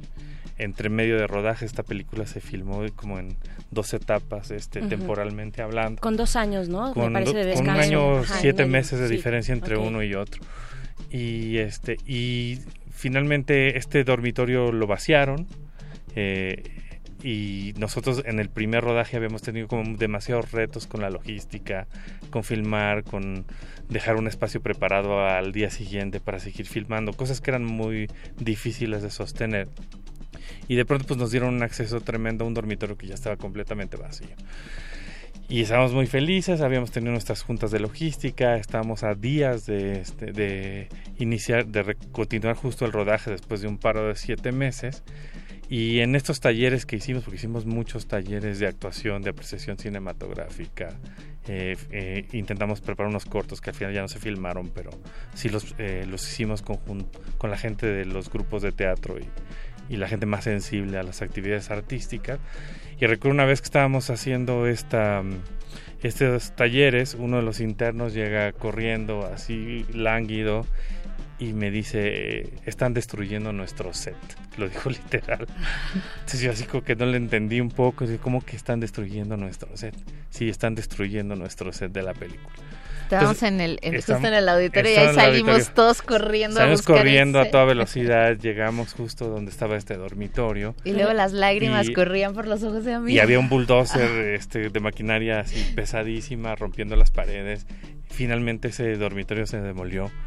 Nosotros tuvimos que buscar otros espacios a días de arrancar la película. Fue muy curioso, no sabíamos si irnos a poner en medio entre el Sí, o sea, si y el parar, exacto, no sabías ni qué hacer. Porque además supongo que no se pueden mover tan libremente. Esta parte de salimos corriendo, pues corriendo hacia dónde y con permiso de quién, ¿no? Que La verdad las- es que teníamos ciertas libertades. O sea, ya el haber estado tanto tiempo trabajando este con los internos y con las propias autoridades dentro de la prisión, nos dio ciertas libertades y vamos, o sea, nos conocían los custodios, la gente sabía lo que estábamos haciendo ahí. Y entonces fu- y hacíamos como nuestros tránsitos hacia donde iban a ser justo nuestros sets, o sea, ya teníamos localizados dónde íbamos a filmar ciertas este, escenas y tal. Entonces era muy claro, de acuerdo a nuestro guion, que había toda una secuencia que tenía que ver con el helicóptero, hay un helicóptero, hay una fuga este eh, ex- histórica que, que recreamos en la propia película y todos teníamos clarísimo que ese era uno este de los espacios este muy importantes. Y salimos a buscar el espacio. Créeme que yo que me parecería que no fuimos ni suficientemente conscientes, o sea, de, de sí, de que nos estábamos trasladando del auditorio ya, pero vamos, pues habíamos trabajado ya mucho tiempo antes, toda la gente sabía que estábamos haciendo este ahí pudiera ser parte de un ejercicio de de rutina de ir a correr este Pero esta pequeña historia te habla como, como ellos hicieron propio su, el, el proyecto. Era, es más propio en Mm. tanto espacio. Así eh, es. ustedes eran los de los que iba, los que llegan, ¿no? Ustedes son los que llegan, los de afuera. El espacio es de ellos, el auditorio, el, el, el- el dormitorio son sus lugares, sus De espacios. hecho, es su casa, Ajá. ¿sabes? O sea, su- eh, el lugar donde duermen, lo que la gente del exterior le suele llamar celda, ellos le llaman el cantón y es la casa.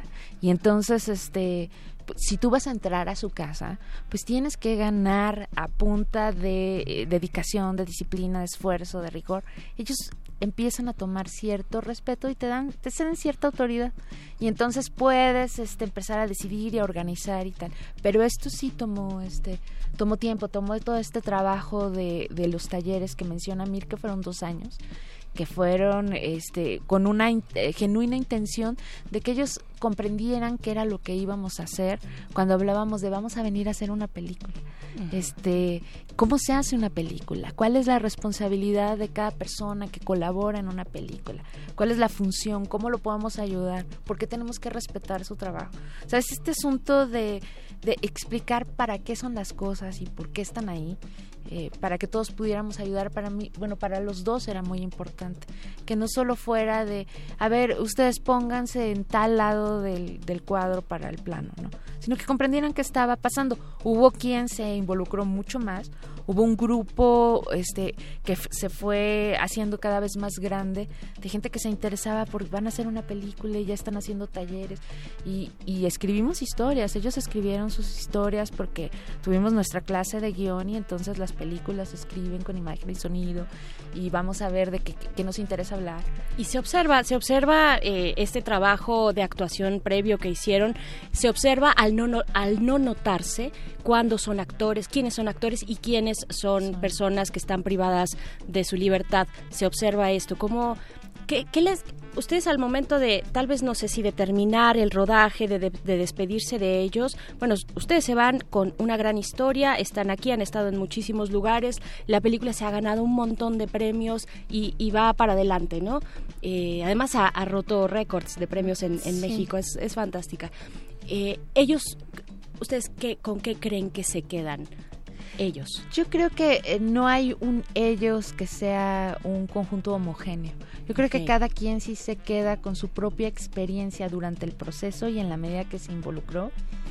Eh, sí, sí, no pens- hay, hay quien lo externa, hay quien no, pero lo que yo sí puedo ver es que alguien hizo contacto con su sentido artístico. Con, con estas capacidades que no reconocían en ellos y que conocieron a partir de todo esto trabajo, este, todo este trabajo. Y ellos, como yo, posiblemente encuentren la manera de sublimar todo esto que no nos gusta de la realidad a partir de la creación. Y yo creo que eso sí quedó en muchos de ellos y es algo que a mí en lo particular me da una satisfacción muy grande de que hayan sido parte de todo este proceso y canalices como toda la rabia, toda la histeria, toda la neurosis que te puede ocasionar o la impotencia o la frustración de tu propia realidad o, las ganas de mandar todo al, al diablo y de pronto ellos encontraron que había una manera de, de sacarlo ahí, que de pronto se vale gritar y se vale este volverse loco en una obra de teatro. Hay Eso, resultados concretos, sí. que es lo que iba a decir. Nosotros lle- llegamos a esta cárcel al mismo tiempo que el Foro Shakespeare. Ujú. Eh, ¿cómo ¿Cuántos cumplió? ¿Nueve años esta semana o algo así? Eh, bastantes años. Y, eh, y curiosamente eran muy pocos entusiastas, pero sí hay un segmento de esa población carcelaria que tiene este espacio del teatro como un espacio de libertad. Eso es muy importante decir. Y a partir de entonces, y entre, digamos, las eh, bondades que pudo haber traído la película y el rigor y el entrenamiento que el propio Foro Shakespeare llevó a la cárcel de Santa Marta, pues eh, hay una compañía de teatro profesional, hay un programa de reinserción social eh, de, digamos, desconvictos que hacen trabajo eh, teatral fuera, eh, fuera de la cárcel. ¿no? Y, y eso se está canalizando, digamos, está empezando. Entonces, pero hay la población, por ejemplo, después de la película, justo la gente que pertenecía al Foro Shakespeare creció exponencialmente. O sea, de tener un grupo de nueve o doce alumnos, que no me acuerdo cuántos eran, pero muy pocos, creció a a- a- al doble por lo menos, ¿no? Después del, después del rodaje de la película. Entonces quiere decir que hay estas pequeñas contribuciones, ¿no? A un sistema que en el que es difícil sobrevivir eh, honestamente, eh, encontrar los espacios de libertad, eh, no, no, no irse por el lado, digamos, negativo de lo que induce el propio sistema. Eh, eh, eso es importante decirlo. Yo estoy segura que hubo Mm. un antes y un después, precisamente, bueno, por esto que ya ustedes nos están contando y cómo el teatro está, tiene esta capacidad, las artes, la plástica también lo tiene, el, el teatro, eh, esta catarsis, ¿no? Que te Sí, da estos cables de alta tensión que significa hacer teatro. Me imagino que eso, eh, pues para allá fue un detonador ahí eh, en el espacio de las personas que están ahí en Santa Marta, ¿no? Sí, yo creo que eh, todos lo aprecian mucho. Yo, yo misma aprecio mucho, por ejemplo, que el Foro Shakespeare haya continuado con su proyecto. Finalmente la película pasó por ahí y en el momento este, sirvió quizá como un medio de difusión de, de, de los grupos, pues, y había clases de cine y clases de teatro y eso ya se volvía como muy interesante. Nosotros terminamos la fase de nuestro proyecto, pero yo verdaderamente valoro mucho esta continuidad que ha dado el Foro Shakespeare con, para darle la opción a mucha de la gente que está ahí de, de seguir creando y de seguir participando de estas actividades. Y, y son ellos y son muchos otros, ¿eh? hay muchos este muchos héroes anónimos que de pronto van y ceden un poco de su tiempo y de su vida a estar en contacto con la gente que, es, que vive en reclusión.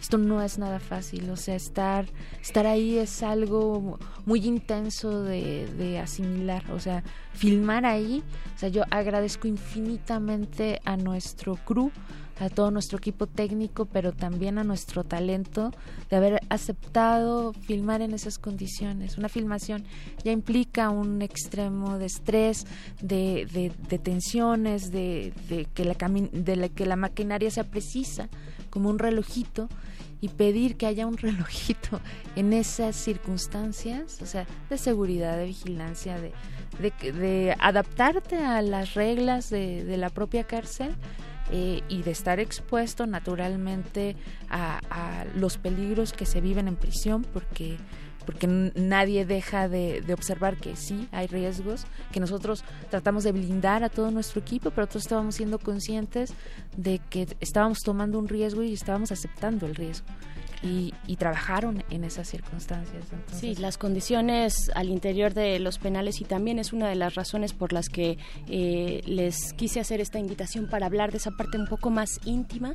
Eh, este es un programa de derechos humanos, de temas públicos y, me interesaba mucho ver también esta parte eh, que ustedes finalmente nos muestran ¿no? en la película y, que, y que queríamos ver, bueno, ¿qué, qué, qué, pasó, qué está pasando. Ustedes retratan en, en el momento histórico de la película, pues un momento particular de México, pero y hacia de manera a manera de conclusión, pues también preguntarles eh, cuál es la comparación con ese México y el México que ven ahora dentro de este penal.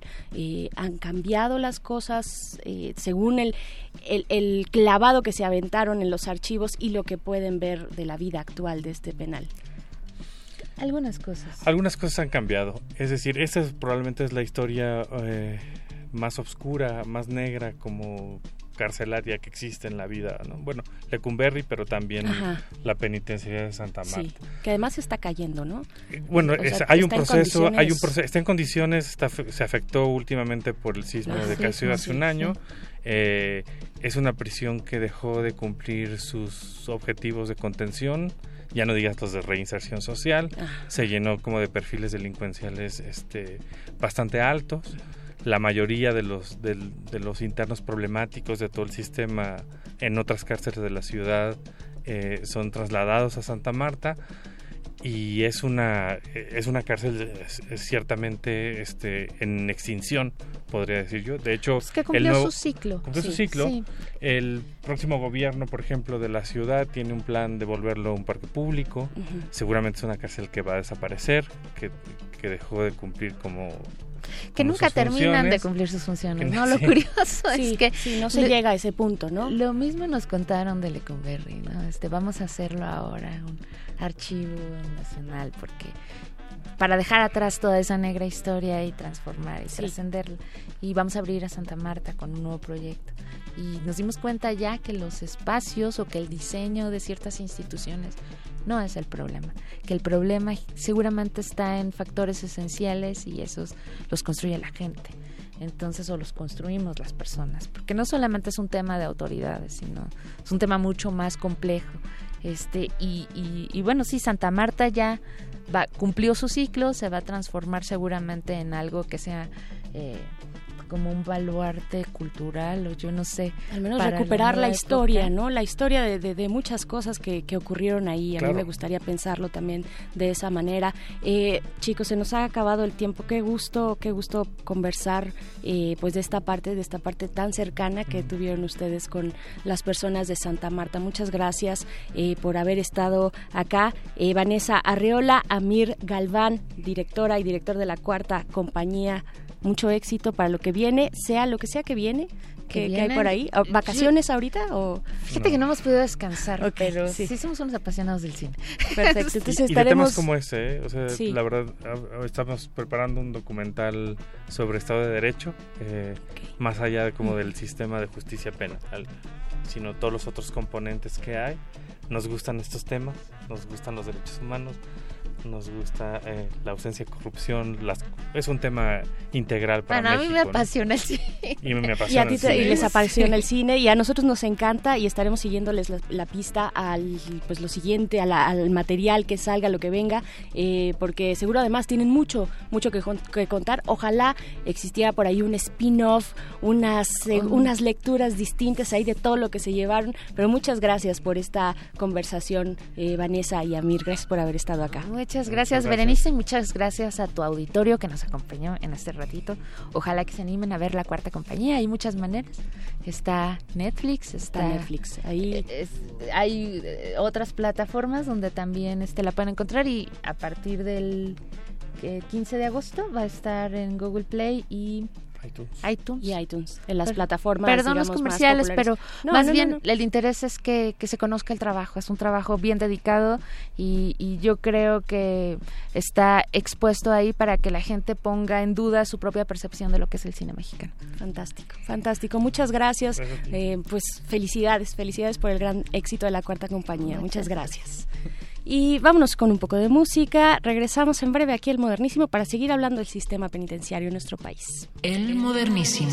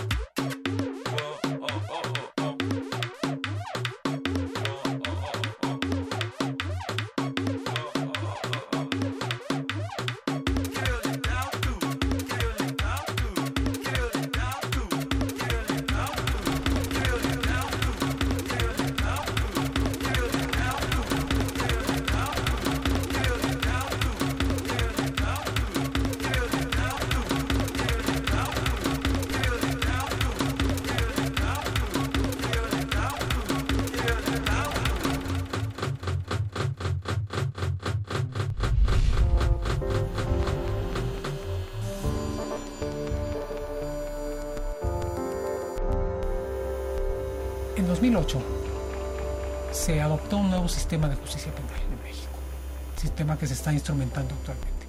Como parte de este cambio, en lo que toca a la prisión, se modificó el concepto de readaptación social por el de reinserción social. La reforma al sistema penitenciario mexicano debe pasar primero por una reforma a la política criminal.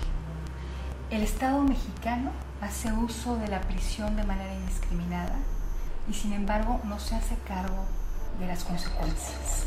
Ya no, ya no es considerado como un enfermo que una vez preliberado seguía bajo observación y bajo control de la autoridad. En los últimos años, cada vez más conductas son criminalizadas. Las penas, ¿qué decir? Estamos en una ola de populismo penal porque pensamos que incrementando las penas vamos a disuadir el delito.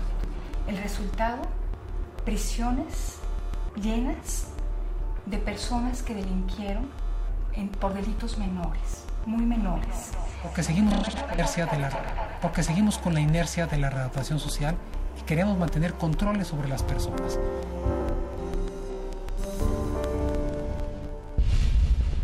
El modernísimo.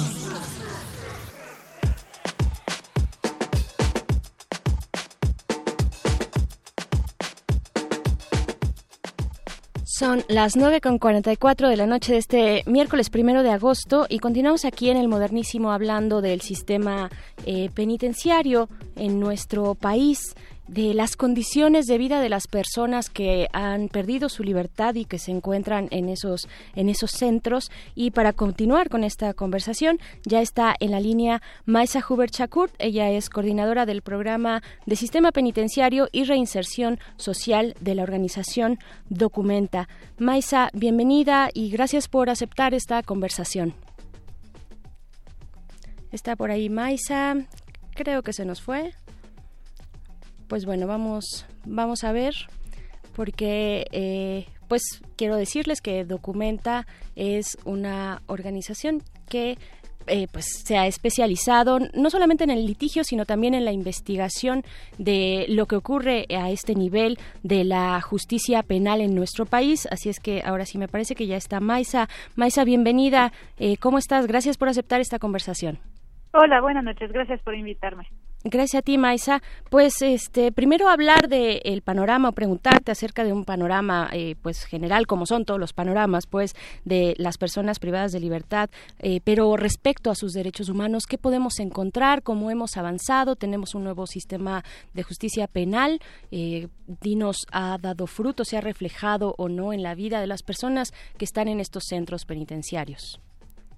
Pues mira, creo que extrañamente es un poco temprano para hacer como una conclusión de lo, del impacto que ha tenido la reforma del sistema de justicia penal en las condiciones de vida de las personas privadas de la libertad en específico. Lo que sí ha cambiado es que obviamente pues sí ha bajado la población penitenciaria y creo que eso es una tendencia nacional. En la Ciudad de México, por ejemplo, en específico, pues sí ha bajado bastante la población y eso permite también dar un poquito más de margen a los sistemas penitenciarios para poder intentar mejorar las condiciones de internamiento de las personas que se encuentran encarceladas.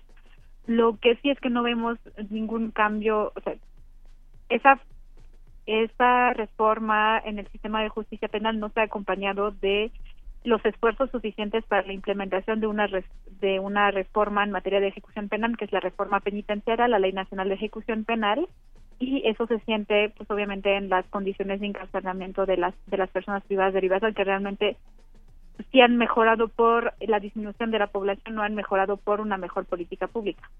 Claro que bueno, ya la sobrepoblación, que sí es uno de los problemas graves o lo ha sido históricamente, eh, ya puede eh, airear un poquito las condiciones de vida, ¿no? Pero ¿qué, qué, cuáles son entonces lo que sí se queda, lo que ha permanecido eh, dentro de la vida cotidiana y a lo cual tendríamos que poner atención eh, para las personas que habitan estos centros?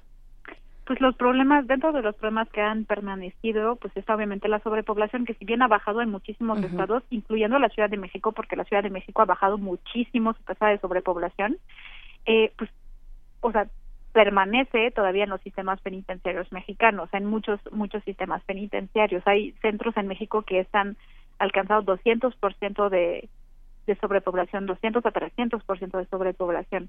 Son, son condiciones muy graves y muy difíciles de atender porque pues influye no solamente, obviamente no es puramente la responsabilidad del sistema penitenciario, sino del Poder Judicial y pues de la Secretaría de Finanzas que puede este, impulsar la creación de nuevos centros o el ampliamiento de nuevos centros, en fin. Es un, es un tema muy complejo que todavía no se ha podido atender de forma integral. El tema del autogobierno es un tema que permanece en, me parece, la mayoría de los de los sistemas penitenciarios de México, específicamente en muchos eh, estados del norte, a veces en ciertos centros de la Ciudad de México, en ciertos centros de, de estados como Jalisco, eh, y que no se han podido atender también por las mismas razones que la sobrepoblación, porque más allá del sistema penitenciario, pues es un tema que se tiene que atender de forma integral, es decir, si tienes un centro hecho para 3.000 personas y que tienes 10.000 personas eh, alojadas en este mismo en esta misma prisión pues obviamente necesitas cierta dosis de, de autogobierno o de cogobierno para mantener la gobernabilidad de un centro. Claro Entonces, y me ajá sí. Y me imagino que esta cuestión del autogobierno además va de la mano con la, el incremento de la violencia respecto a los grandes eh, grupos criminales, ¿no? Que, bueno, si hablamos, si habláramos de la Ciudad de México, pues tenemos ya estos cárteles que ya eh, tienen algunos años dando las noticias de violencia en la ciudad, ¿no? Pues mira, es una hipótesis, pero te voy a ser uh -huh. muy honesta, no creo que ninguna organización o ninguna institución tiene cifras muy acertadas sobre esto. Entonces, por ahora lo que sí lo podemos relacionar es que la tasa de autogobierno o el hecho de identificar hechos de autogobierno o patrones de autogobierno o cogobiernos en ciertos centros penitenciarios. Es decir, que la población privada de libertad se encarga de ciertas funciones que tendrían que ser este, de la autoridad penitenciaria, viene mucho de la mano con la falta de presupuesto, la falta de, de personal y eh, la sobrepoblación.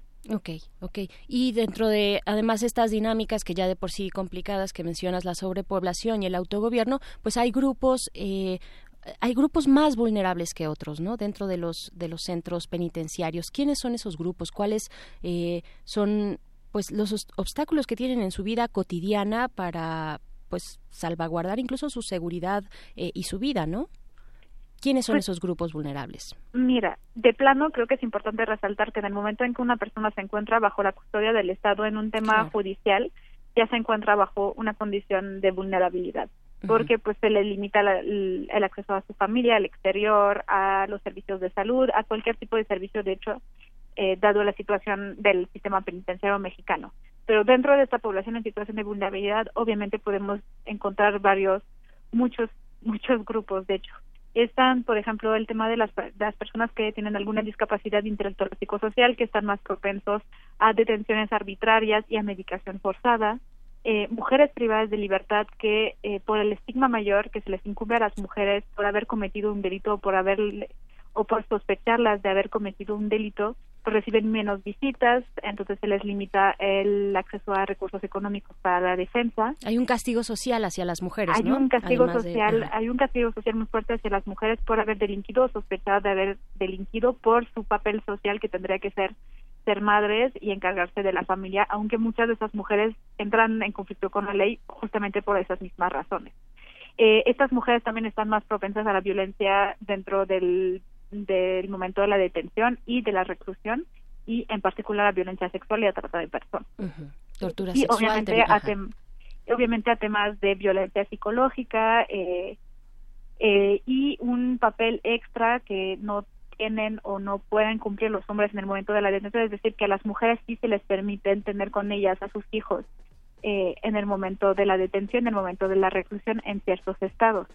Entonces, pues es un, obviamente es un, es una carga extra para ellas. También, pues las personas LGBT específicamente las personas trans que sean hombre o mujeres trans en centros penitenciarios se ven limitado el acceso a las terapias hormonales o al papel que o a la identidad que esas personas eligieron en materia de género. Entonces, por ejemplo, un hombre trans que se encuentra en un reclusorio femenil se va a ver forzado a cumplir un papel de mujer en un reclusorio femenil, lo que puede ser resultar sumamente violente, violenta para esas personas.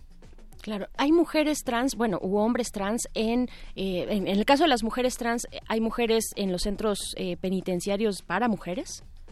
Mujer- sí existe, tengo un conocimiento de que se, se llevaron a cabo unos primeros casos en los últimos dos años de traslados de mujeres trans desde un reclusorio varonil hacia un reclusorio femenil, pero no a fuerza eh, significa que sea la solución que más les convenga a esas mujeres. Hay que tomar en cuenta, aparte de la de su identidad de género, lo que mejor les convenga en su situación actual. Es decir, que a veces mujeres trans pueden ser más violentadas en centros femeniles que en centros varoniles. Entonces, obviamente, uno un aspecto muy importante es tomar en cuenta la opinión de estas personas en el momento de la reclusión.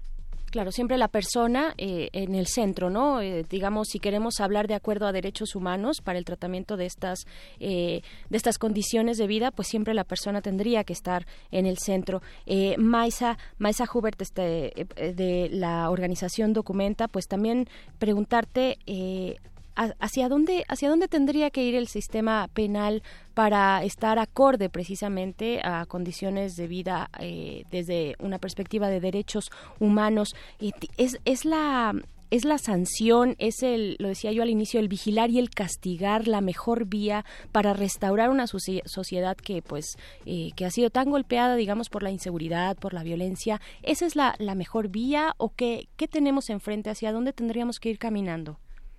Pues mira, creo que es una pregunta muy amplia, Pero para una primera respuesta, pues ahorita nosotros en México nos encontramos en el vigilar y castigar y no en el, res- y no en el restaurar para nada. En el restaurar no. Ajá. No, todavía no estamos llegando en eso. Eso es un gran avance del nuevo sistema de justicia. Ya plantea el tema de la justicia restaurativa, pero todavía no es un tema que se haya generalizado en México. Son iniciativas bastante aisladas y están aún más aisladas en el tema de ejecución. Es decir, que la justicia restaurativa es un proceso que se puede iniciar en cuanto haya una investigación, o sea, una sentencia y la persona todavía no está privada de libertad. Puede ser una medida alterna a la privación de libertad, pero también es un proceso que se puede iniciar con personas que se encuentran encarceladas.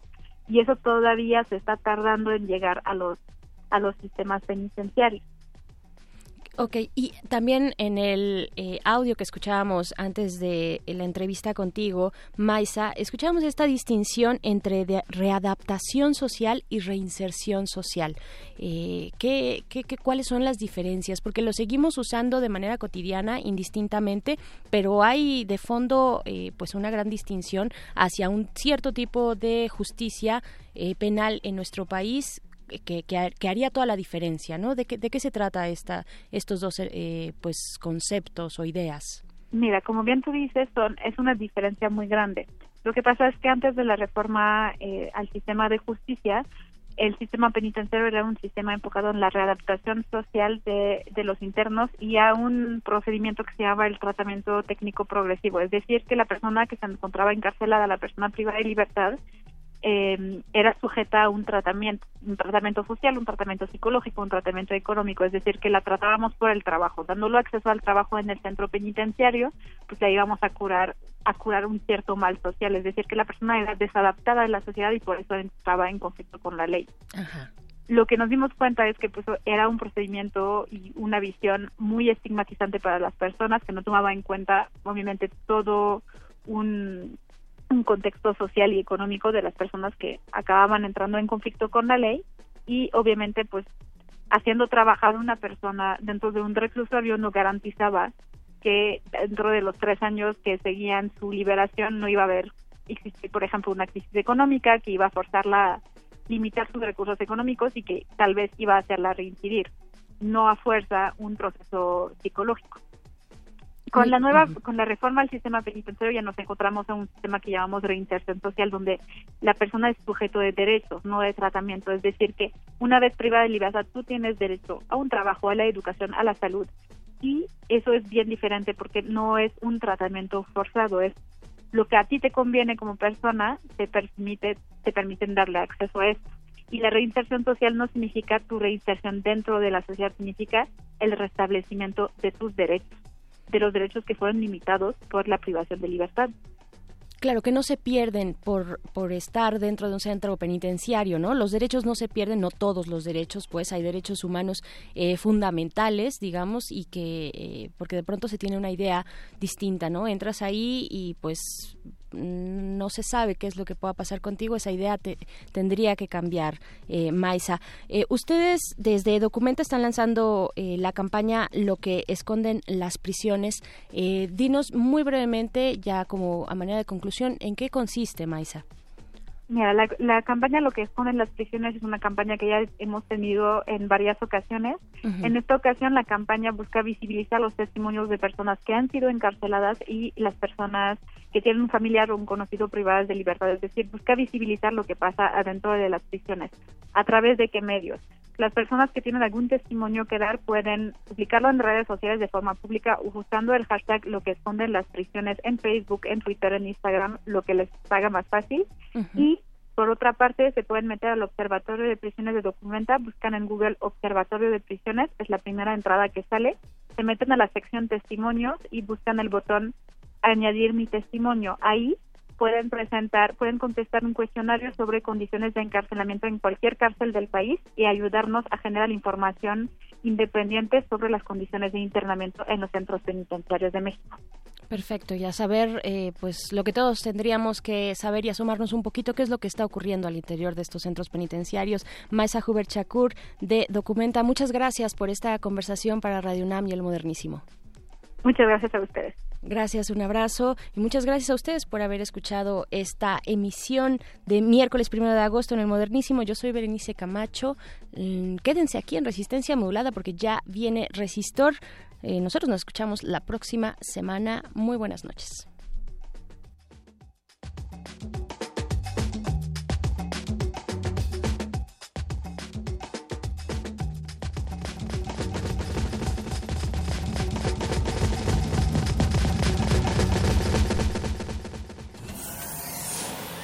Última página del fanzine. Pero mientras el futuro esté desigualmente repartido, buscaremos llegar a él. El modernísimo.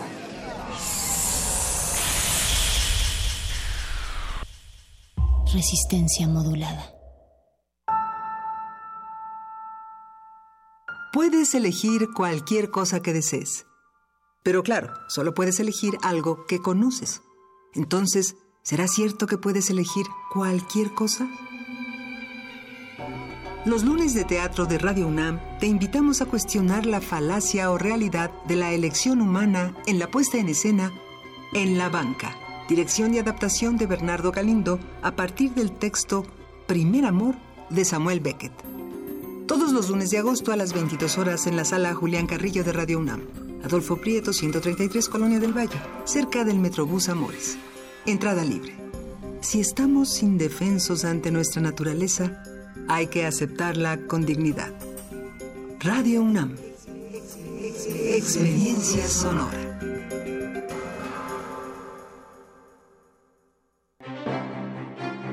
Obra de una de las artistas más versátiles y transgresoras de la escena cultural de México de las primeras décadas del siglo XX es revalorada en la exposición Agüí Olin, La Mirada Infinita. La muestra se integra con 250 obras nacionales entre pinturas, impresos, dibujos, caricaturas y fotografías de su autoría, y de creadores allegados a la artista como Gerardo Murillo, el Dr. Atl, Jean Charlotte, Edward Weston, entre otros. Nahui Olin, La Mirada Infinita se puede visitar en el Museo Nacional de Arte. Información, análisis, música, radioteatros, gastronomía, poesía, historia, esto y más en primer movimiento. Escucha a Juana Inés de Esa, Luisa Iglesias y Miguel Ángel Gemain de lunes a viernes de 7 a 10 de la mañana por el 96.1 de FM y el 860 de AM. A nosotros se suma la transmisión de TV UNAM a partir de las 8 horas. Si te lo perdiste, escucha el podcast en www.radiopodcast.unam.mx y regresa a la conversación. Primer movimiento. Hagamos comunidad. Radio UNAM. Experiencia sonora. Extra, extra, música nueva. En voz de sus creadores y sus intérpretes. Extra, extra. Testimonio de oídas. Música nueva En voz de sus creadores. en voz de sus intérpretes. Martes y jueves a la 1 a.m. o en su retransmisión los sábados y domingos también a la 1 a.m.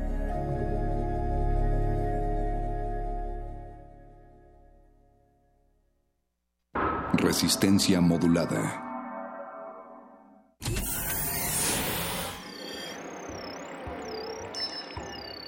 Bienvenida, nueva entidad orgánica. Relaja tus oídos mientras procedemos a analizar tu sistema. Estás a punto de integrarte a una red que conecta al sonido con el conocimiento. Acceso permitido. Por favor, respira, relájate y prepárate para la abducción. Resistor. Esto es una señal.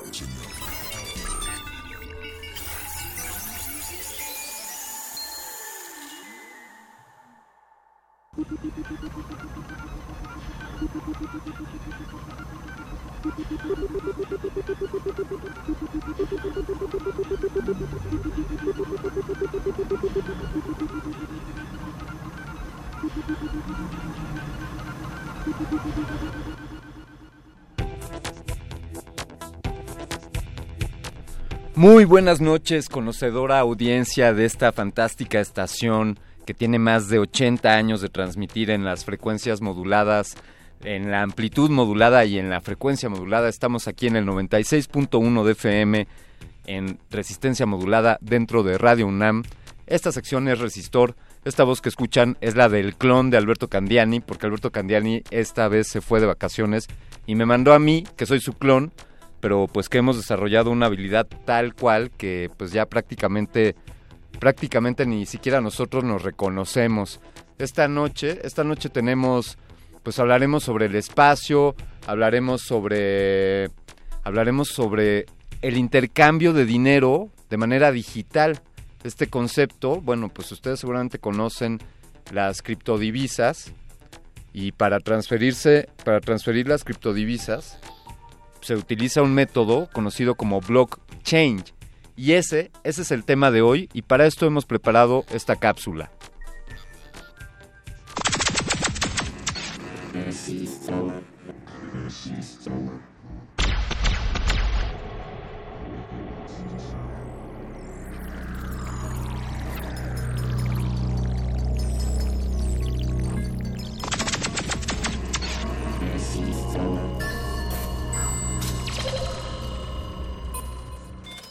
Ingresar código de emisión. R31820101818. Acceso permitido. Inicia secuencia sobre blockchain. Esta noche en Resistor abordaremos el tema de blockchain o cadena de bloques. Blockchain es una estructura de datos que contienen información agrupada en bloques o conjuntos a los que se les agregan metadatos relativos a otra cadena previa en la línea de tiempo.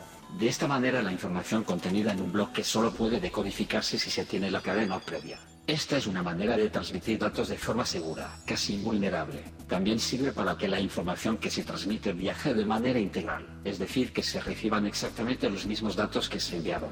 Así es como se pueden hacer transferencias de criptomonedas, como el Bitcoin. El blockchain tiene tres aspectos principales. Almacenamiento de datos, transmisión de datos, confirmación de datos. ¿Será esta la nueva manera de transferir dinero? ¿Y tú has utilizado blockchain? ¿Desea repetir esta información? Ha elegido no. Comenzamos. Resistor. Esto es una señal.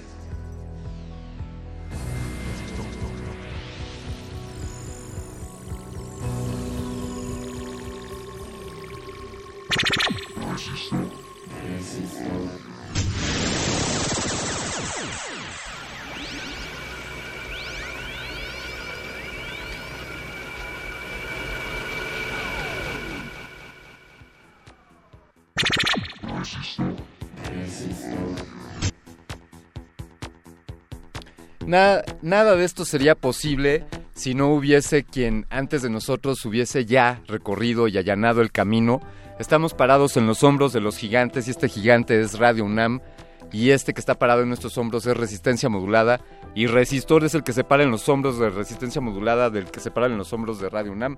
Y ya me entendieron el chiste, queridos amigos, sean ustedes bienvenidos a esta misión donde, como les decía ya, estaremos hablando sobre cómo llegar al espacio o qué es lo que se tiene que hacer. Eso abordaremos durante el primer bloque. Y después nos entraremos de lleno a hablar sobre el tema de blockchain, criptodivisa, eh, criptomonedas, monedas que podemos transferir pues por el éter, ¿no? Ya no es el éter, es gracias a los bits y a los bytes. Pero eso ahondaremos más adelante. Primero queremos darle la bienvenida en esta cabina a una, a una chica que, bueno, ella es bastante joven, es a un pasante de ingeniería industrial en la UNAM. Fue seleccionada de entre distintos competidores de distintos lugares del mundo eh, mediante un concurso, parece que es una convocatoria y nos platicará ella. Este, este, este curso, ella fue seleccionada para asistir a un curso llamado Tecnologías Espaciales del Futuro y Experimentos Espaciales. Esto está enfocado principalmente a nanosatélites y esto va a suceder a finales de este mes de agosto. Esta chica que está aquí está haciendo una gran labor, primero pues por la carrera que está estudiando, por el enfoque que le está dando a esto, porque ella tiene puesta la vista en el espacio y ahora solo tiene que dar un pequeño gran paso que es llegar a Rusia a tomar este curso de tecnologías espaciales del futuro y experimentos espaciales. Y por eso es que está aquí Janet Águila. Bienvenida Janet, ¿cómo estás? Hola, muchas gracias por la invitación. Eh, estoy muy emocionada porque me dieran esta oportunidad para presentarme y hablar un poco de lo que tengo planeado. Pues fantástico, Janet. Platícanos, platícanos. ¿Por qué, ¿Por qué tu interés en el espacio? ¿En qué momento nació? Bueno, desde que yo era pequeña, eh, cuando vi las películas de Star Wars, me preguntaba, ¿es, ¿eso se puede hacer? ¿Cómo es posible que, que viajen entre galaxias y conozcan nuevos planetas? Entonces de ahí dije, eso eh, en la Tierra aquí, donde estoy viviendo, es posible. Y de ahí me, pues, me comencé a, a adentrar ¿no? en, en el tema eh, descubrí lo que son los cohetes espaciales, de ahí nació todo, todo mi amor hacia el, hacia el espacio, ¿no?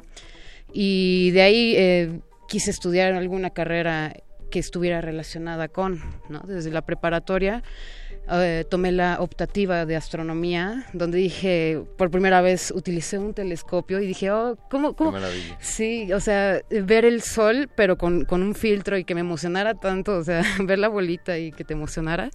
Digo, yo, yo me sentí espectacular, ¿no? Pero pues... Oye, Janet, literal, cuando te preguntaban, ¿tú qué quieres ser de grande? Ya respondías, ¿qué respondías? Sí, quería ser astronauta. Bien. Sí, obvio, sí, sí, sí, tirada grande, digo. Felicidades. Sí, sí, sí. Sí, ya de ahí, eh, pues quise orientar todos mis estudios a ello. Eh, primero me había eh, orientado un poco a física, pero di- dije, bueno, quiero, quiero algo más aplicado a que a meter como las manos más mecánico, algo más de armado, ¿no? Y por ello escogí la carrera de ingeniería industrial, porque ingeniería industrial eh, mete lo que son procesos. Entonces, em, todo, todos los procesos conllevan em, ciertos em, pasos a seguir, ¿no? Y, y son minuciosos. Entonces tienes que saber todo un tiempo de armado y para ello, pues me, me De- sentí Ja- muy... Janet, platícanos de este curso, este curso que solo lo, lo dan en Rusia. ¿Cómo se llama el curso al que vas a asistir? Eh, tecnologías espaciales y experimentos en el espacio. Sí. Sí, eh, bueno, prácticamente todos pueden eh, concursar para eh, tomar ese curso. Son dos semanas en Rusia. Para ello tienes que pasar un precurso en el idioma inglés, donde pues eh, prácticamente tienes que sabe- calcular órbitas satelitales, porque el curso es de nanosatélites. Digamos, tú para eh, uno de tus requisitos fue, o sea, tú ya sabes calcular órbitas satelitales. Un poco. Ah, eso está fantástico. Un día nos echamos una platicada sobre el cálculo de, de órbitas, que desde luego está implícito pues el volumen sobre el objeto en el que estás orbitando, la fuerza de gravedad que ejerce, sí, sí. la velocidad a la que van estos objetos. Oye, y esto está enfocado a, a nanosatélites. Tú cuando regreses de este curso, digamos, ¿con qué habilidades regresarás a México? Bueno, eh, para ello te quiero comentar que ahorita estoy haciendo mi tesis de análisis de riesgos para un satélite que planea hacerse en, en Querétaro. Eh, no hay mucha información en nuestro idioma, por ello quiero ampliar toda esa bibliografía porque el análisis de riesgos es para mí fundamental porque comprende el éxito de la misión. Entonces yo quiero llegar con los conocimientos a México y inclusive generar proyectos al respecto. Janet, te invito, por favor, a que cuando regreses, eh, pues nos volvamos a ver y nos cuentes de cómo te fue. Claro. Re- recordemos a nuestra audiencia que este, este curso, bueno, y esta convocatoria es en conjunto con el gobierno ruso y con el CONCITEC, que es el Consejo Nacional de Tecnología e Innovación Tecnológica. Es correcto, ¿no? Ujú, Eh, es correcto. Oye, y, y cuenta, a ver, Janet, todo está maravilloso, todos tenemos la vista puesta en el espacio y en las estrellas, pero hay un pequeño gran detalle que está, que hay una frontera que tenemos que, que traspasar para que llegues a Rusia a tomar tu curso. ¿Cuál es esa frontera? Sí, bueno, eh, prácticamente no tengo el dinero, el apoyo económico para... ¿Cuán- para ¿Cuánto dinero hace falta, Janet, para que llegues a Rusia? Eh, son los boletos de avión eh, que están en 30 mil, 35 mil más o menos, porque van fluctuando los precios, más lo que es el visado y el seguro médico. Entonces estamos hablando de más o menos unos 50 mil pesos es lo que estás solicitando en tu proyecto Es en, en Donadora. Sí. Si la gente, ahora vamos a compartir en nuestras redes sociales, pero digamos que la gente se puede meter ahora mismo al sitio de Donadora. ¿Cómo podría buscar tu proyecto? Ah, bueno, eh, mi proyecto tiene el nombre de Tecnologías Espaciales, México al Espacio. Eh, ahí puede cualquier persona entrar y pues aportar un poco para que este sueño se haga realidad. Y pues obviamente es no solamente es eh, viajar, ¿no? Es traer algo a México. Es que, que se abran esas fronteras, que porque ahorita el, sector aeroespacial está muy en pañales, por así decirlo, Sí. aquí en México, ¿no? Tenemos una agencia espacial mexicana que dentro de un, po- un tiempo, bastante tiempo, va va a comenzar a, a generar mucho más tú, proyectos. tú vas a ser parte de sí, que yo esos quiero nuevos proyectos. eh, yo quiero aportar a ello. Definitivamente. Claro. Janet, tengo esta pregunta. ¿Tú sabes de algún otro mexicano que haya tomado este curso o que haya sido convocado por parte de, de este gobierno Sí, ruso? sí, sí, ya, Hay- ya anteriormente ya han ido compañeros de la UNAM, del Politécnico, Genial. que son compañeros también míos. Pues, eh, pues en México, México necesita, queridos radioescuchas, que más, más de nosotros nos capacitemos y estudiemos al respecto. Aquí está una gran oportunidad.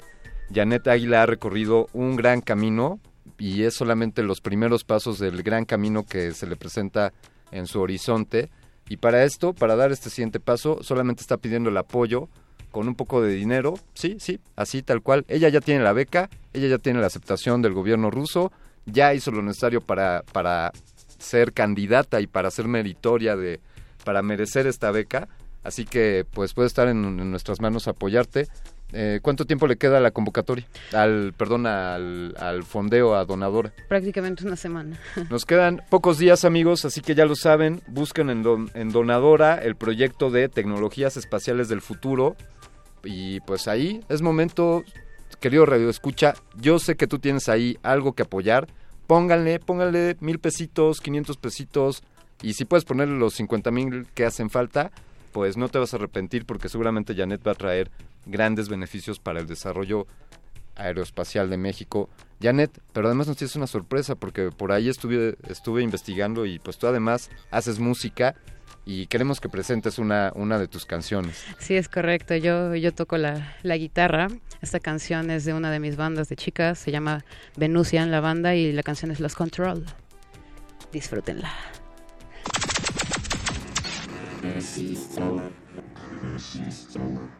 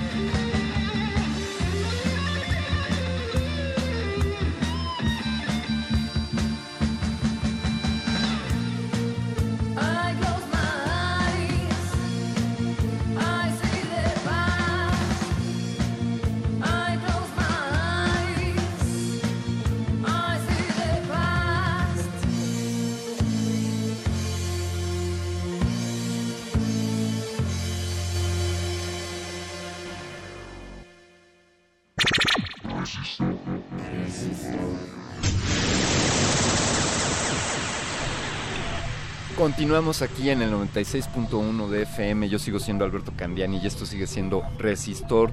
Los invitamos a comunicarse con nosotros en nuestras redes sociales, arroba Rmodulada en Twitter y Facebook en Resistencia Modulada, al revés, Facebook en Resistencia Modulada. Lo dije otra vez, adrede al revés, porque creo que Resistencia Modulada tiene más valor que aquella red social, la cual por cierto se ha vuelto envuelta de nuevo en escándalos de privacidad cosa que ya hemos platicado aquí en Resistor y que no nos sorprende en lo absoluto.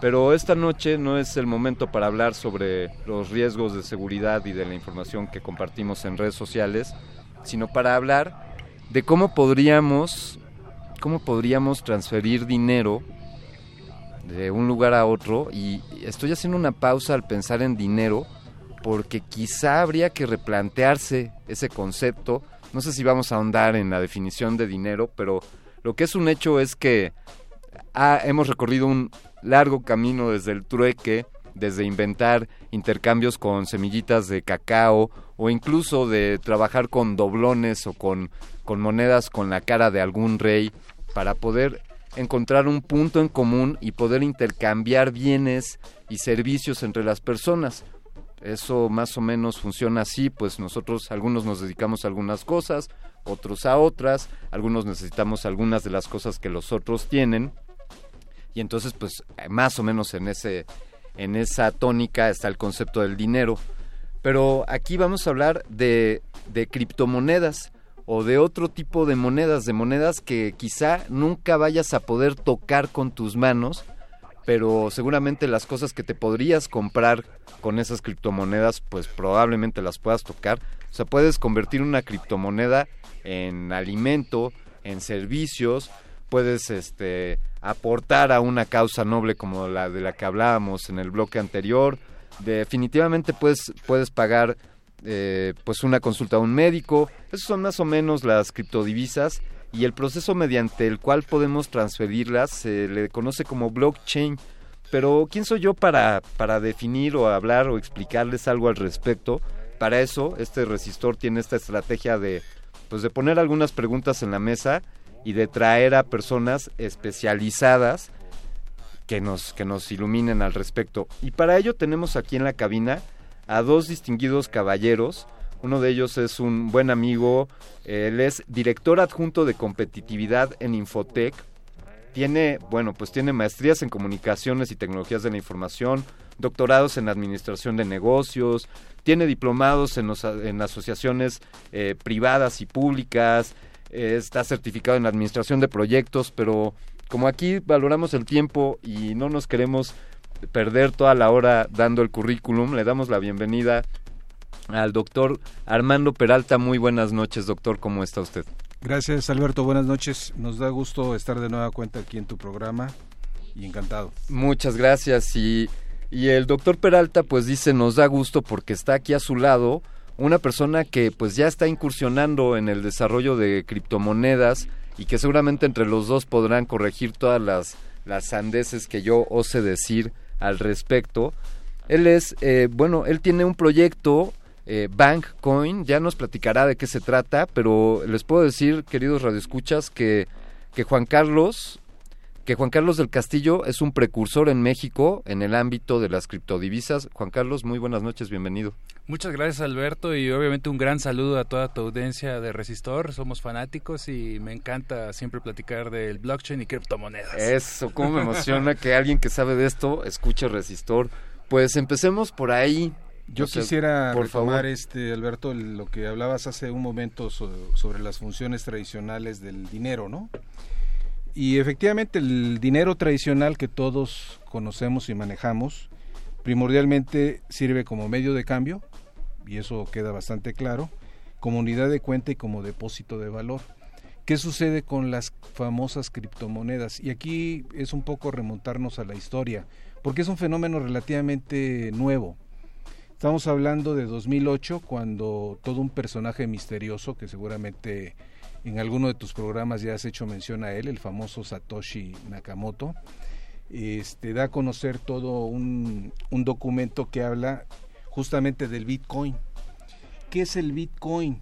Eh, eh, para efectos de nuestra audiencia lo podríamos definir pues como un protocolo de pago electrónico directo entre iguales. Y esta definición, ¿a qué nos lleva? Eh, pago entre iguales, ¿sí? Eh, nos lleva a que justamente en el esquema tradicional eh, del dinero que conocemos, normalmente requerimos de un tercero. ¿Y el tercero quiénes son? Las famosas entidades financieras. Justamente lo que posibilita el Bitcoin es poder hacer esa, esa relación entre pares, eh, uno a uno, en el cual eh, tiene pues toda una serie de ventajas, ¿no? ¿Cuáles ventajas, de cuáles ventajas podríamos hablar? Bueno, por un lado que el costo de transacción en el cual se incurre a través de un tercero, que es la banca, indudablemente impacta en costos. Y por otro lado, bueno, hay un efecto de confianza, porque ante cualquier situación en la cual este, haya desacuerdo, tenemos que acudir a ese tercero como una fuente que nos permita clarificar en cualquier tipo de operación si estamos en lo correcto o no. En, cambio, con las famosas criptomonedas, eh, ese, es el, ese es el gran aporte. Y, esta, y este concepto de Bitcoin también es importante señalar que se basa y se fundamenta en toda una tecnología conocida como cadena de bloques o blockchain, como bien lo mencionabas, que permite justamente dar el soporte de un libro, diríamos un libro mayor contable, donde se lleva el registro de todas las transacciones entre el Bitcoin. Ahora, ¿qué podemos también eh, observar en este fenómeno? Sí. Que este, normalmente el público en general muchas veces de lo que se entera es de noticias de que si subió, si se disparó el precio del Bitcoin, de que de repente tuvo enormes caídas, de que hay alto riesgo, de que son operaciones que no son del todo reconocidas, o sea, hay muchos mitos alrededor, ¿no? Sí. Eh, en ese sentido, el año pasado nosotros, eh, desde Infotec, eh, interesados en el tema, eh, preparamos todo un estudio de caso, justamente eh, que le llamamos la tecnología de la cadena de bloques como habilitadora del desarrollo empresarial y, y buscamos un caso de estudio en particular de algún caso concreto.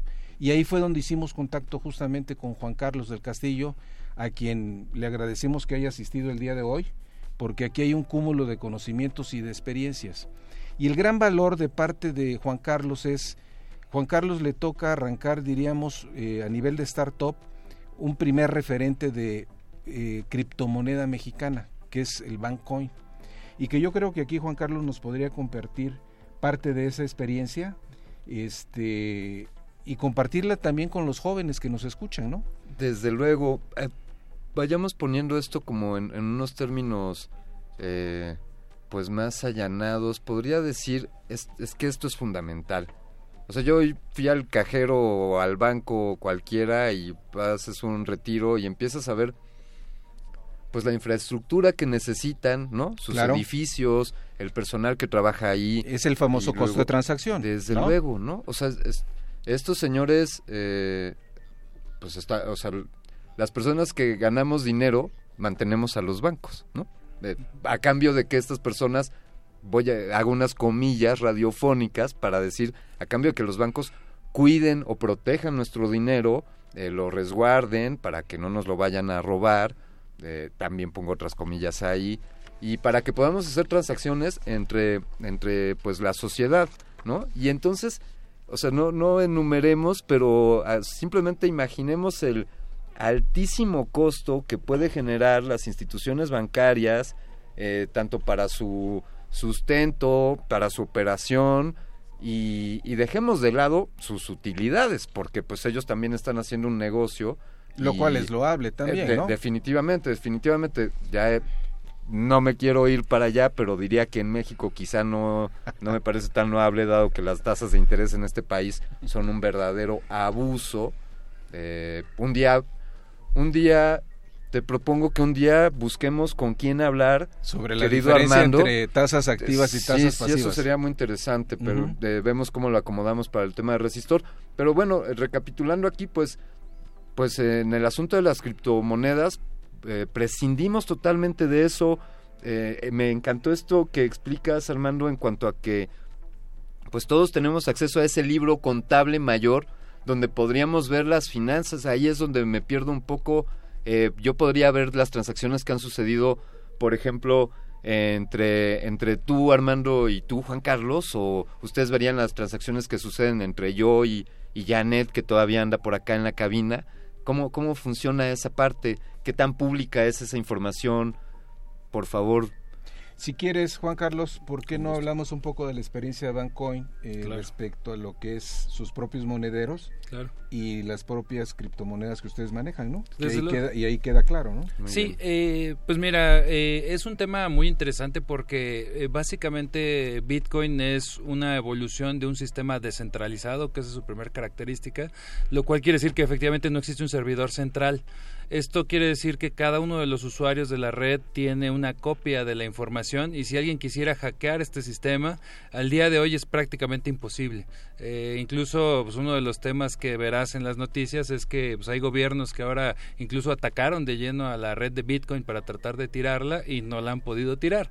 Eh, al, al momento de que ya llevamos unos años de supervivencia y todavía no las tiran, créanme que eh, pues es un, es un tema de que habla de efectivamente la fortaleza que tiene la tecnología blockchain y por lo cual la tecnología blockchain está tomando ya no solamente el aspecto financiero, sino está mutando a muchas industrias, hoy financiera, este comercial, identidad, este esto que comentabas de Facebook, de la identidad, de que todo el mundo tiene tu identidad, pues eso es un tema relevante. Nosotros estamos trabajando en una aplicación para desarrollar una aplicación de identidad en blockchain.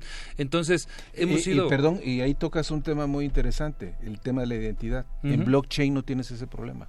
Así es, eh, estamos desarrollando una plataforma donde queremos proteger a los usuarios y el usuario sea dueño. Y si Facebook quiere hacer un tracking, lo podrá hacer siempre y cuando yo se lo permita.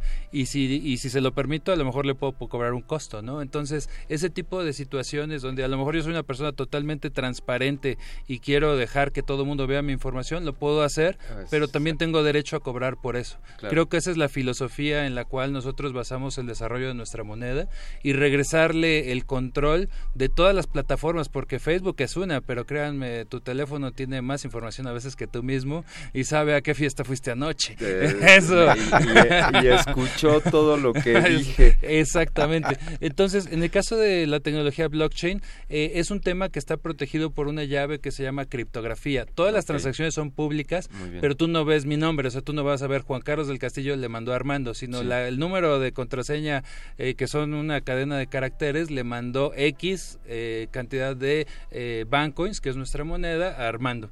Eso pues, obviamente nadie lo sabe más que Armando y yo, porque él tiene el Claro. número de mi cuenta y yo tengo el número de la suya.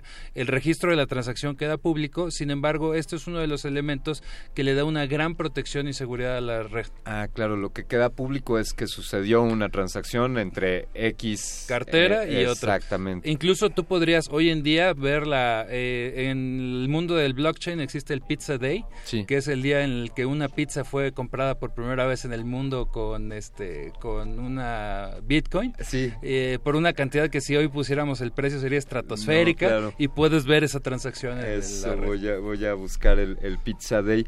A ver, eh, confieso, traigo un par de aplicaciones en el celular que están monitoreando el valor de los bitcoins. Eh, amigos, ustedes, Bitcoin, Bitcoin, porque es, es, es la más famosilla, es la que escuchan todos, pero no es la única criptomoneda. Hay, hay muchas otras.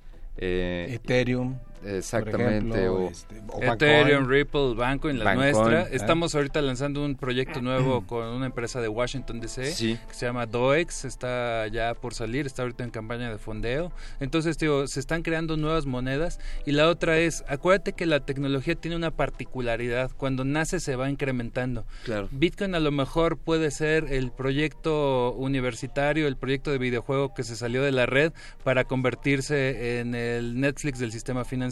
Muy bien. Pero las nuevas versiones de las monedas electrónicas incorporan una gama de tecnología que cada día es más sofisticada, cada día te va facilitando el tema de pagos, está siendo más segura. Entonces, la lucha que existe hoy en día en las monedas electrónicas es ofrecer cada día más tecnología que te haga más fácil el sistema de pagos. Y esa, esa situación es lo que es la filosofía, Teo, que está atrás de Bancoin.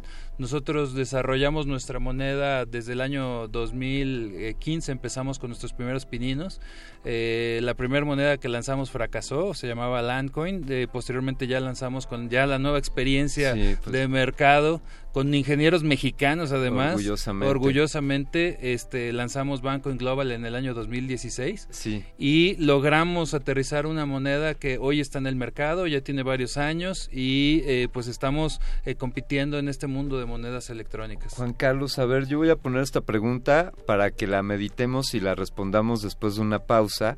Y es el de, a ver, digamos que yo ya quiero arrancar con esto. Veo aquí a Andrés Ramírez y a Oscar Sánchez el Desesperados, ¿no? que están aquí animadísimos. Eh, ellos están, pues Andrés Ramírez, como bien saben ustedes, en la conducción, en la, en, en la operación técnica, en la consola de aquí de este programa. Y Oscar el Voice siempre haciendo, haciendo su magia para que esto suene bien. Y pues ellos, y yo comparto la pregunta con ellos, es ¿cómo empiezo con esto? Ya quiero cobrar en, en criptomonedas, este, voy a usar Bancoin, eh, ¿cómo le hago para cambiar mi dinero eh, a, criptomonedas? O, qué tengo que hacer primero? ¿Cuáles serían los primeros pasos? Pero por favor, reserven su, su respuesta para, para después de esta pausa pausa en la cual vamos a aprovechar para recordarles que están escuchando Resistor aquí en Resistencia Modulada. Y a continuación les vamos a presentar una rola que sí, se llama Welcome to the Blockchain.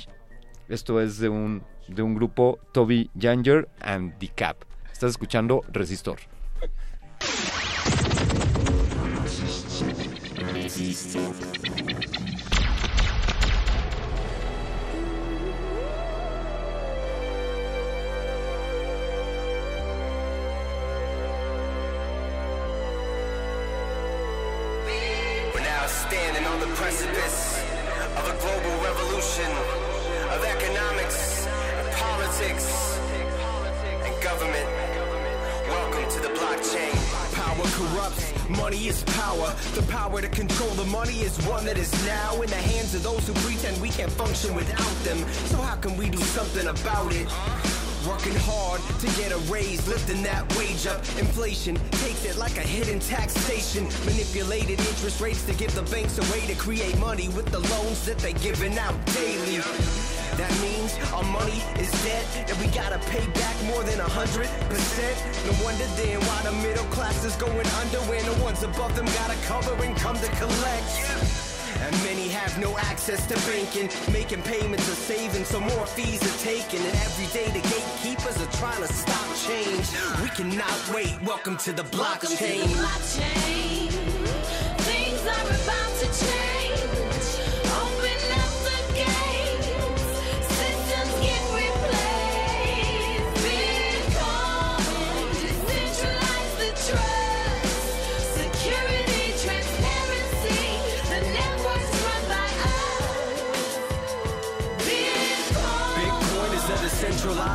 And the currency is its first enterprise ever. Secured by the worldwide incentivized network, can't be stolen or controlled by any size effort. You can send it anywhere and instantly. No one can intervene, no third party in between.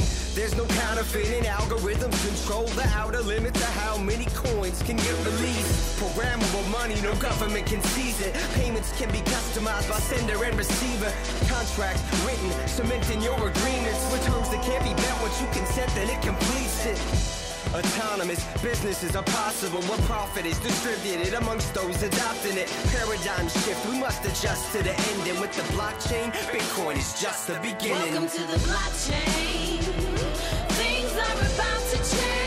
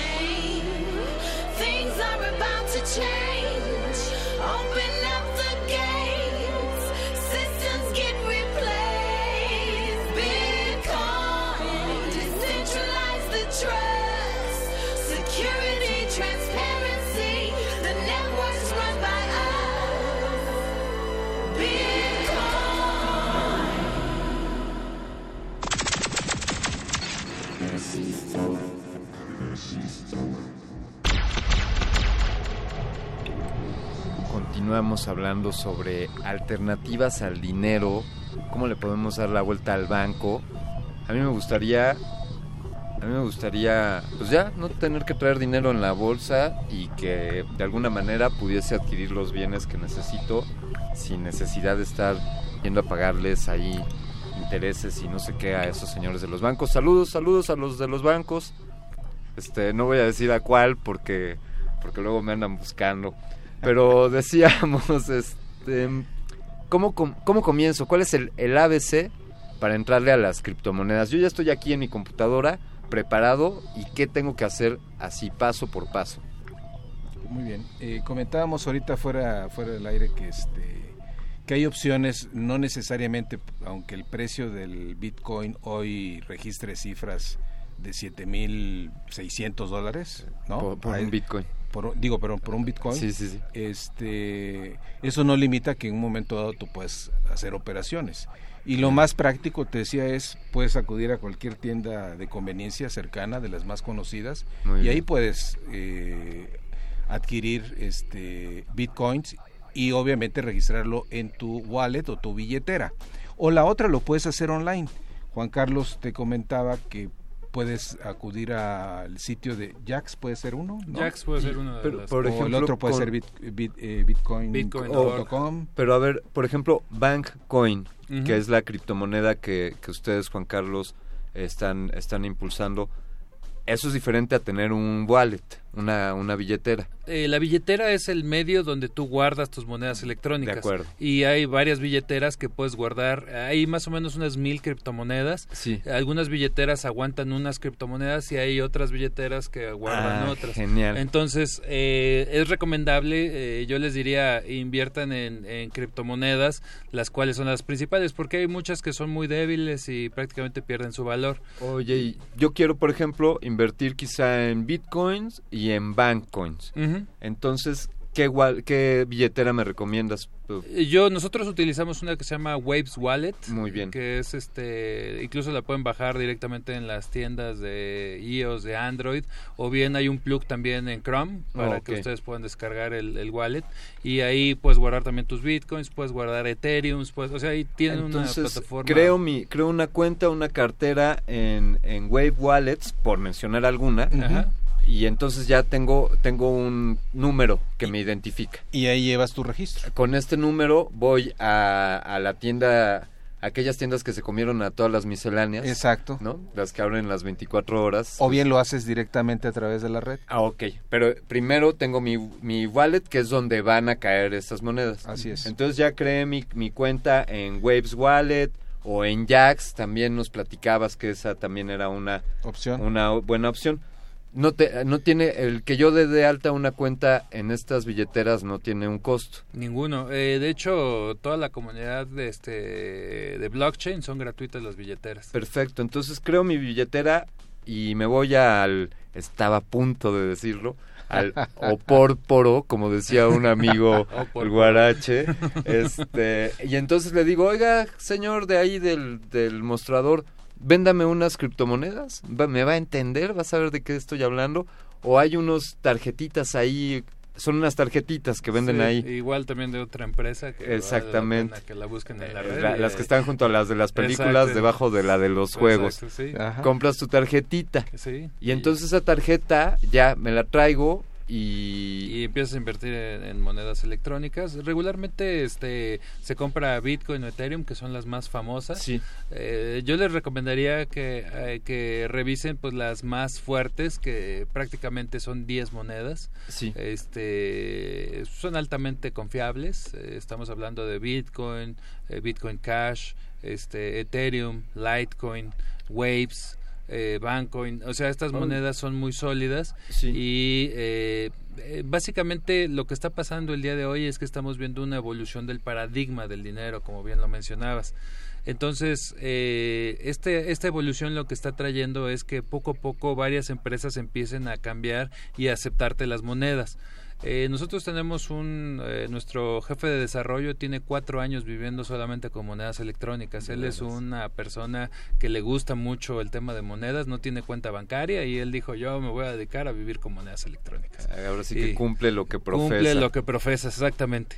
Otros, este, eh, digo, entonces poco a poco él lo que hace es que entra a páginas de internet, cambia las monedas electrónicas por tarjetas de regalo, este, va buscando maneras de puentear, entonces él prácticamente todo lo hace a partir de, de monedas electrónicas. Eh, ya se puede hacer, eh, digo, sí todavía hace falta un poco de lo que en el mercado se llama usabilidad, Muy lo bien. cual quiere decir que vaya a haber más sitios que poco a poco las vayan aceptando. ¿De qué, qué- qué- qué Ahí- fomentaría esta usabilidad? Ahí, ahí es importante Sí. lo que dice Juan Carlos. Sí, sí. Es digno reconocer que hoy la aceptación de, de estas criptomonedas de una u otra manera sigue siendo limitado, pero han ido ganando espacio. Es como, ¿Sí? pues así poco. empezó, pues así empezamos todos, ¿no? Netflix, Así o sea, es. Netflix así empezó, Claro. primeramente era un pequeñito y ahora pues es muy común. ¿no? Oye, Juan Carlos, esta pregunta, eh, pues objetiva. Yo, con toda la fe en que sea un proyecto mexicano, y, y volteo a ver Bankcoin, ¿no? Que es el proyecto de ustedes. Y nos decías hace un minuto, pues buscarlas que sea, pre- representen más solidez. Además de que orgullosamente sea un proyecto mexicano, ¿qué, qué factores podrías decir que, que puedan hacer relevante y una opción viable el invertir en- nosotros? con ustedes? Bueno, básicamente uno de los temas que tiene es que nosotros revisamos la programación de nuestra moneda, ese es un tema muy sólido. Eh, eh, siempre estamos dando servicio de actualización a nuestra plataforma para que el usuario tenga una mejor experiencia de usuario. Otro elemento es que estamos ganando acuerdos, tenemos un acuerdo precisamente con Infotec, que es un centro de investigación, aquí Claro. Armando eh, y te hicieron un caso de estudio de nosotros, somos personas que estamos haciendo las cosas bien. Eh, tenemos un convenio de colaboración con la Universidad Autónoma de Baja California Sur, donde lanzamos nuestra campaña de fondeo colectivo. Sí. Entonces estamos dando una serie de elementos para generar confianza en el usuario y que vean que queremos construir una plataforma bien hecha, donde pues siempre vamos a estar eh, los que estamos ahí tratando de solidificar. Eh, somos miembros de la Cámara de Comercio Digital en Washington DC, somos la única plataforma mexicana que estamos allá en la Cámara. Nosotros discutimos los temas de blockchain y monedas electrónicas con los mejores del mundo. Eh, nuestro equipo de desarrollo es mexicano. Eh, otro de los elementos es que el año pasado ganamos el tercer lugar en la competencia mundial de programación en blockchain, en el Codeatón. Eh, competimos contra chinos, contra gente de la India, de Japón, de Rusia y orgullosamente nos trajimos el tercer lugar en un este en un com- una competencia que organizó eh, la Cámara de Comercio junto con el Departamento de Salud Federal en Estados Unidos. La primera vez que una agencia de gobierno de Estados Unidos para que vean qué nivel Eso. estábamos compitiendo, este organiza una competencia. Entonces hemos ido este creando elementos y poco a poco también hemos ido migrando hacia ser nosotros muy inclusivos. Nuestro equipo hoy en día tiene experiencia en 15 diferentes blockchains, cosa que es poco común en el mundo. Claro. Casi todo el mundo se casa con una tecnología. Eh, otro de los elementos que tenemos es que estamos este, desarrollando tres diferentes plataformas de contratos inteligentes, que es todo un tema que igual si quieres otro día te platico Con todo lo que son los contratos inteligentes. Eh, viene otros elementos, estamos firmando convenios de colaboración con instituciones financieras en Estados Unidos, con la Red Mundial de Uniones de Crédito eh, este, que se llama WOCU. Ellos tienen 176 mil uniones de crédito. Empezamos a desarrollar también tecnología, si bien no en tema de criptomonedas, sí en tema de desarrollo de aplicaciones muy específicas para sistemas de escrow, para sistemas de pagos internacionales, para asegurar sus redes. Como verás, también hay traviesos en la red. Este, si no, pregúntenle a Banco de México lo que tiene. Entonces, eh, nosotros lo que estamos haciendo son aplicaciones para tratar de blindar estos procedimientos. Nos encantaría poder ayudarle a Banco de México a, a meterle tecnología Aquí blockchain. nos escuchan, así que, porque ya hemos hablado al respecto, hablamos alguna vez del hackeo y del que tanto silencio guardaron, pero sabemos y sabemos entonces que quizá estas sean opciones más seguras incluso que los bancos tradicionales. Yo lo que diría es que nos den la oportunidad de precisamente demostrar en un pequeño proceso y, y- y además que vean que la tecnología se desarrolla en México, que Infotec va a revisar nuestro código para que vean que no les estamos metiendo nada en medio. Y la otra sería un caso de súper éxito, es decir, que nosotros en México desarrollamos una plataforma que le ayudó a Banco de México para poder eh, sobrellevar un tema que es complicado y que es muy difícil hoy para no solamente para la banca, estaba leyendo que ahora también la banca chilena tuvo problemas. Sí.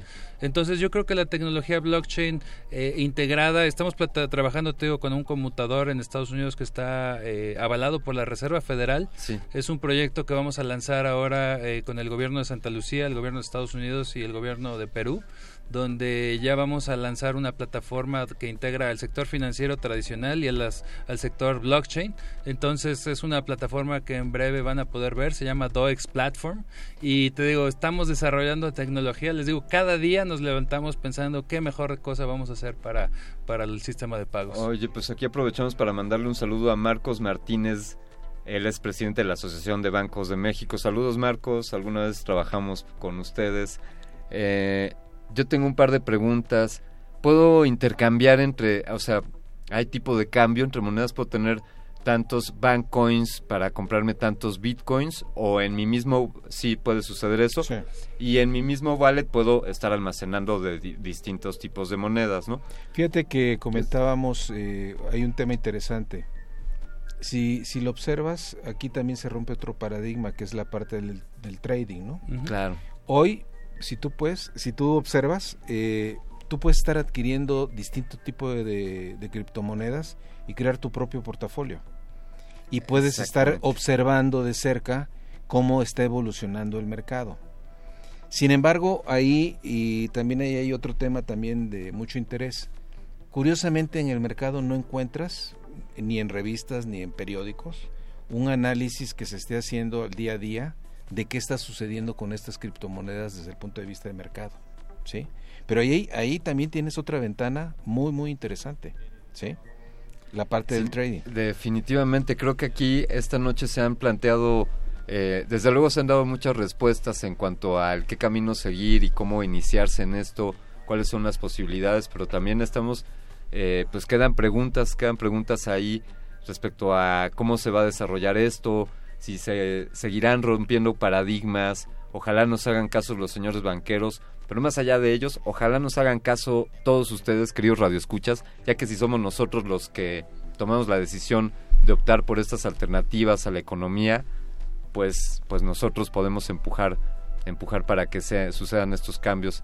Eh, pues yo les quiero agradecer, eh, invitarlos primero, por favor, un comentario. El ¿Tienes último, algo, por favor, este, Juan Carlos? Bueno, nosotros ahora eh, te digo, en DOEX Platform, que Sí. es la plataforma que estoy lanzando, este, estamos muy interesados en apoyar el desarrollo de México y ahora, pues te decía, un caso de uso importante es apoyar a mexicanos eh, que están haciendo cosas por México y creo que el caso de Janet es muy bueno, así es que yo creo que le vamos a abrir su wallet Ahí para está. que se lleve unas cuantas este, DOEX, que es la nueva moneda. Todavía no está en el mercado, pero nosotros te ayudamos a crearla y directamente te ayudamos para que la cambien y directamente que vean que las criptomonedas, ojalá en un futuro cuando Janet regrese y esté ya trabajando con nanosatélites, podamos hacer nanosatélites blockchain. Lo vamos a hacer. Juan Carlos del Castillo, por favor, las redes sociales de ustedes o cómo puede la gente acercarse ya propiamente a Bankcoin. Bueno, directamente en nuestra página de internet www.bancoin.global y eh, la otra plataforma que les digo que les pongan atención está por ahorita apenas en campaña de salir es www.doexplatform.com y en esta pues estamos haciendo también cosas muy interesantes. Nos estamos aliando con unos amigos en Washington. Ellos ya tienen trabajando una plataforma que se llama Walletón en Perú. Es el sistema de pagos más importante ahorita ya en Perú y desde luego pues vamos a empezar a querer abrir opciones en México, en Argentina, en, en este Estados Unidos y obviamente pues estamos tras este abrir y traer obviamente reclutar a más mexicanos. Los que quieran este también estén interesados en formarse en tecnología blockchain, pues mándenos un, un correo y estamos muy dispuestos a ayudarles y a, y a que conozcan la tecnología. Felicidades, muchas gracias y por favor manténganos al tanto de, de los siguientes pasos que estarán tomando.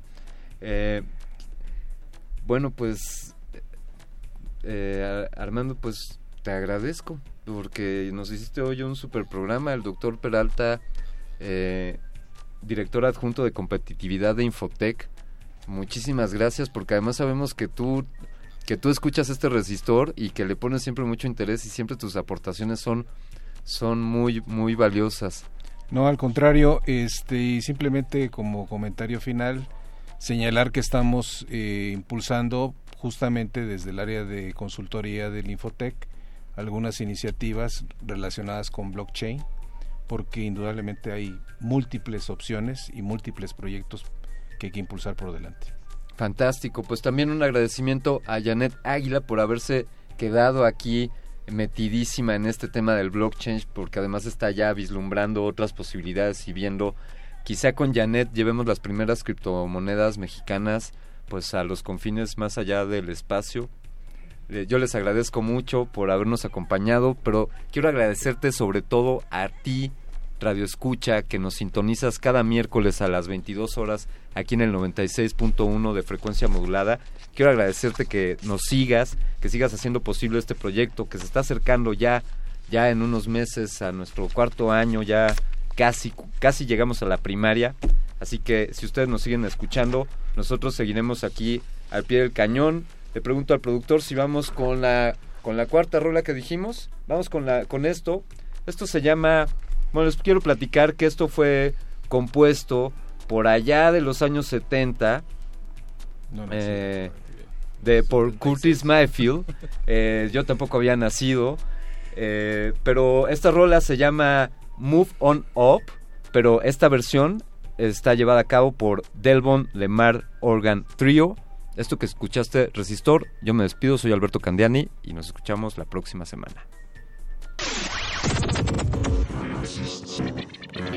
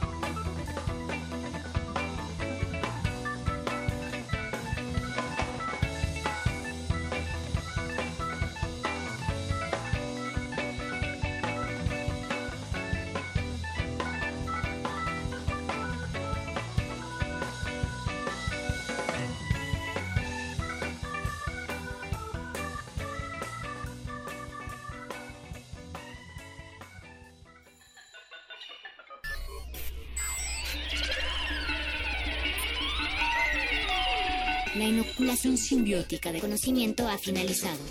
Esperamos aprender más de ti en un futuro cercano. Buenas noches. Resistor.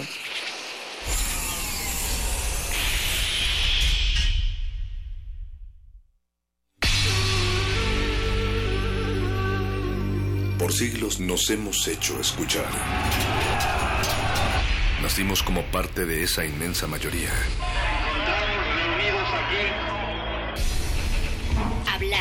Escuchar, debatir, proponer, cuestionar. está en nuestra naturaleza. instrumentos de conciencia de nuestro Usamos el sonido porque atraviesa obstáculos. Muros, fronteras. Nosotros somos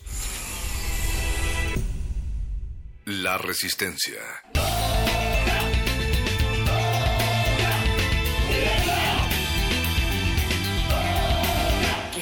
Modulada.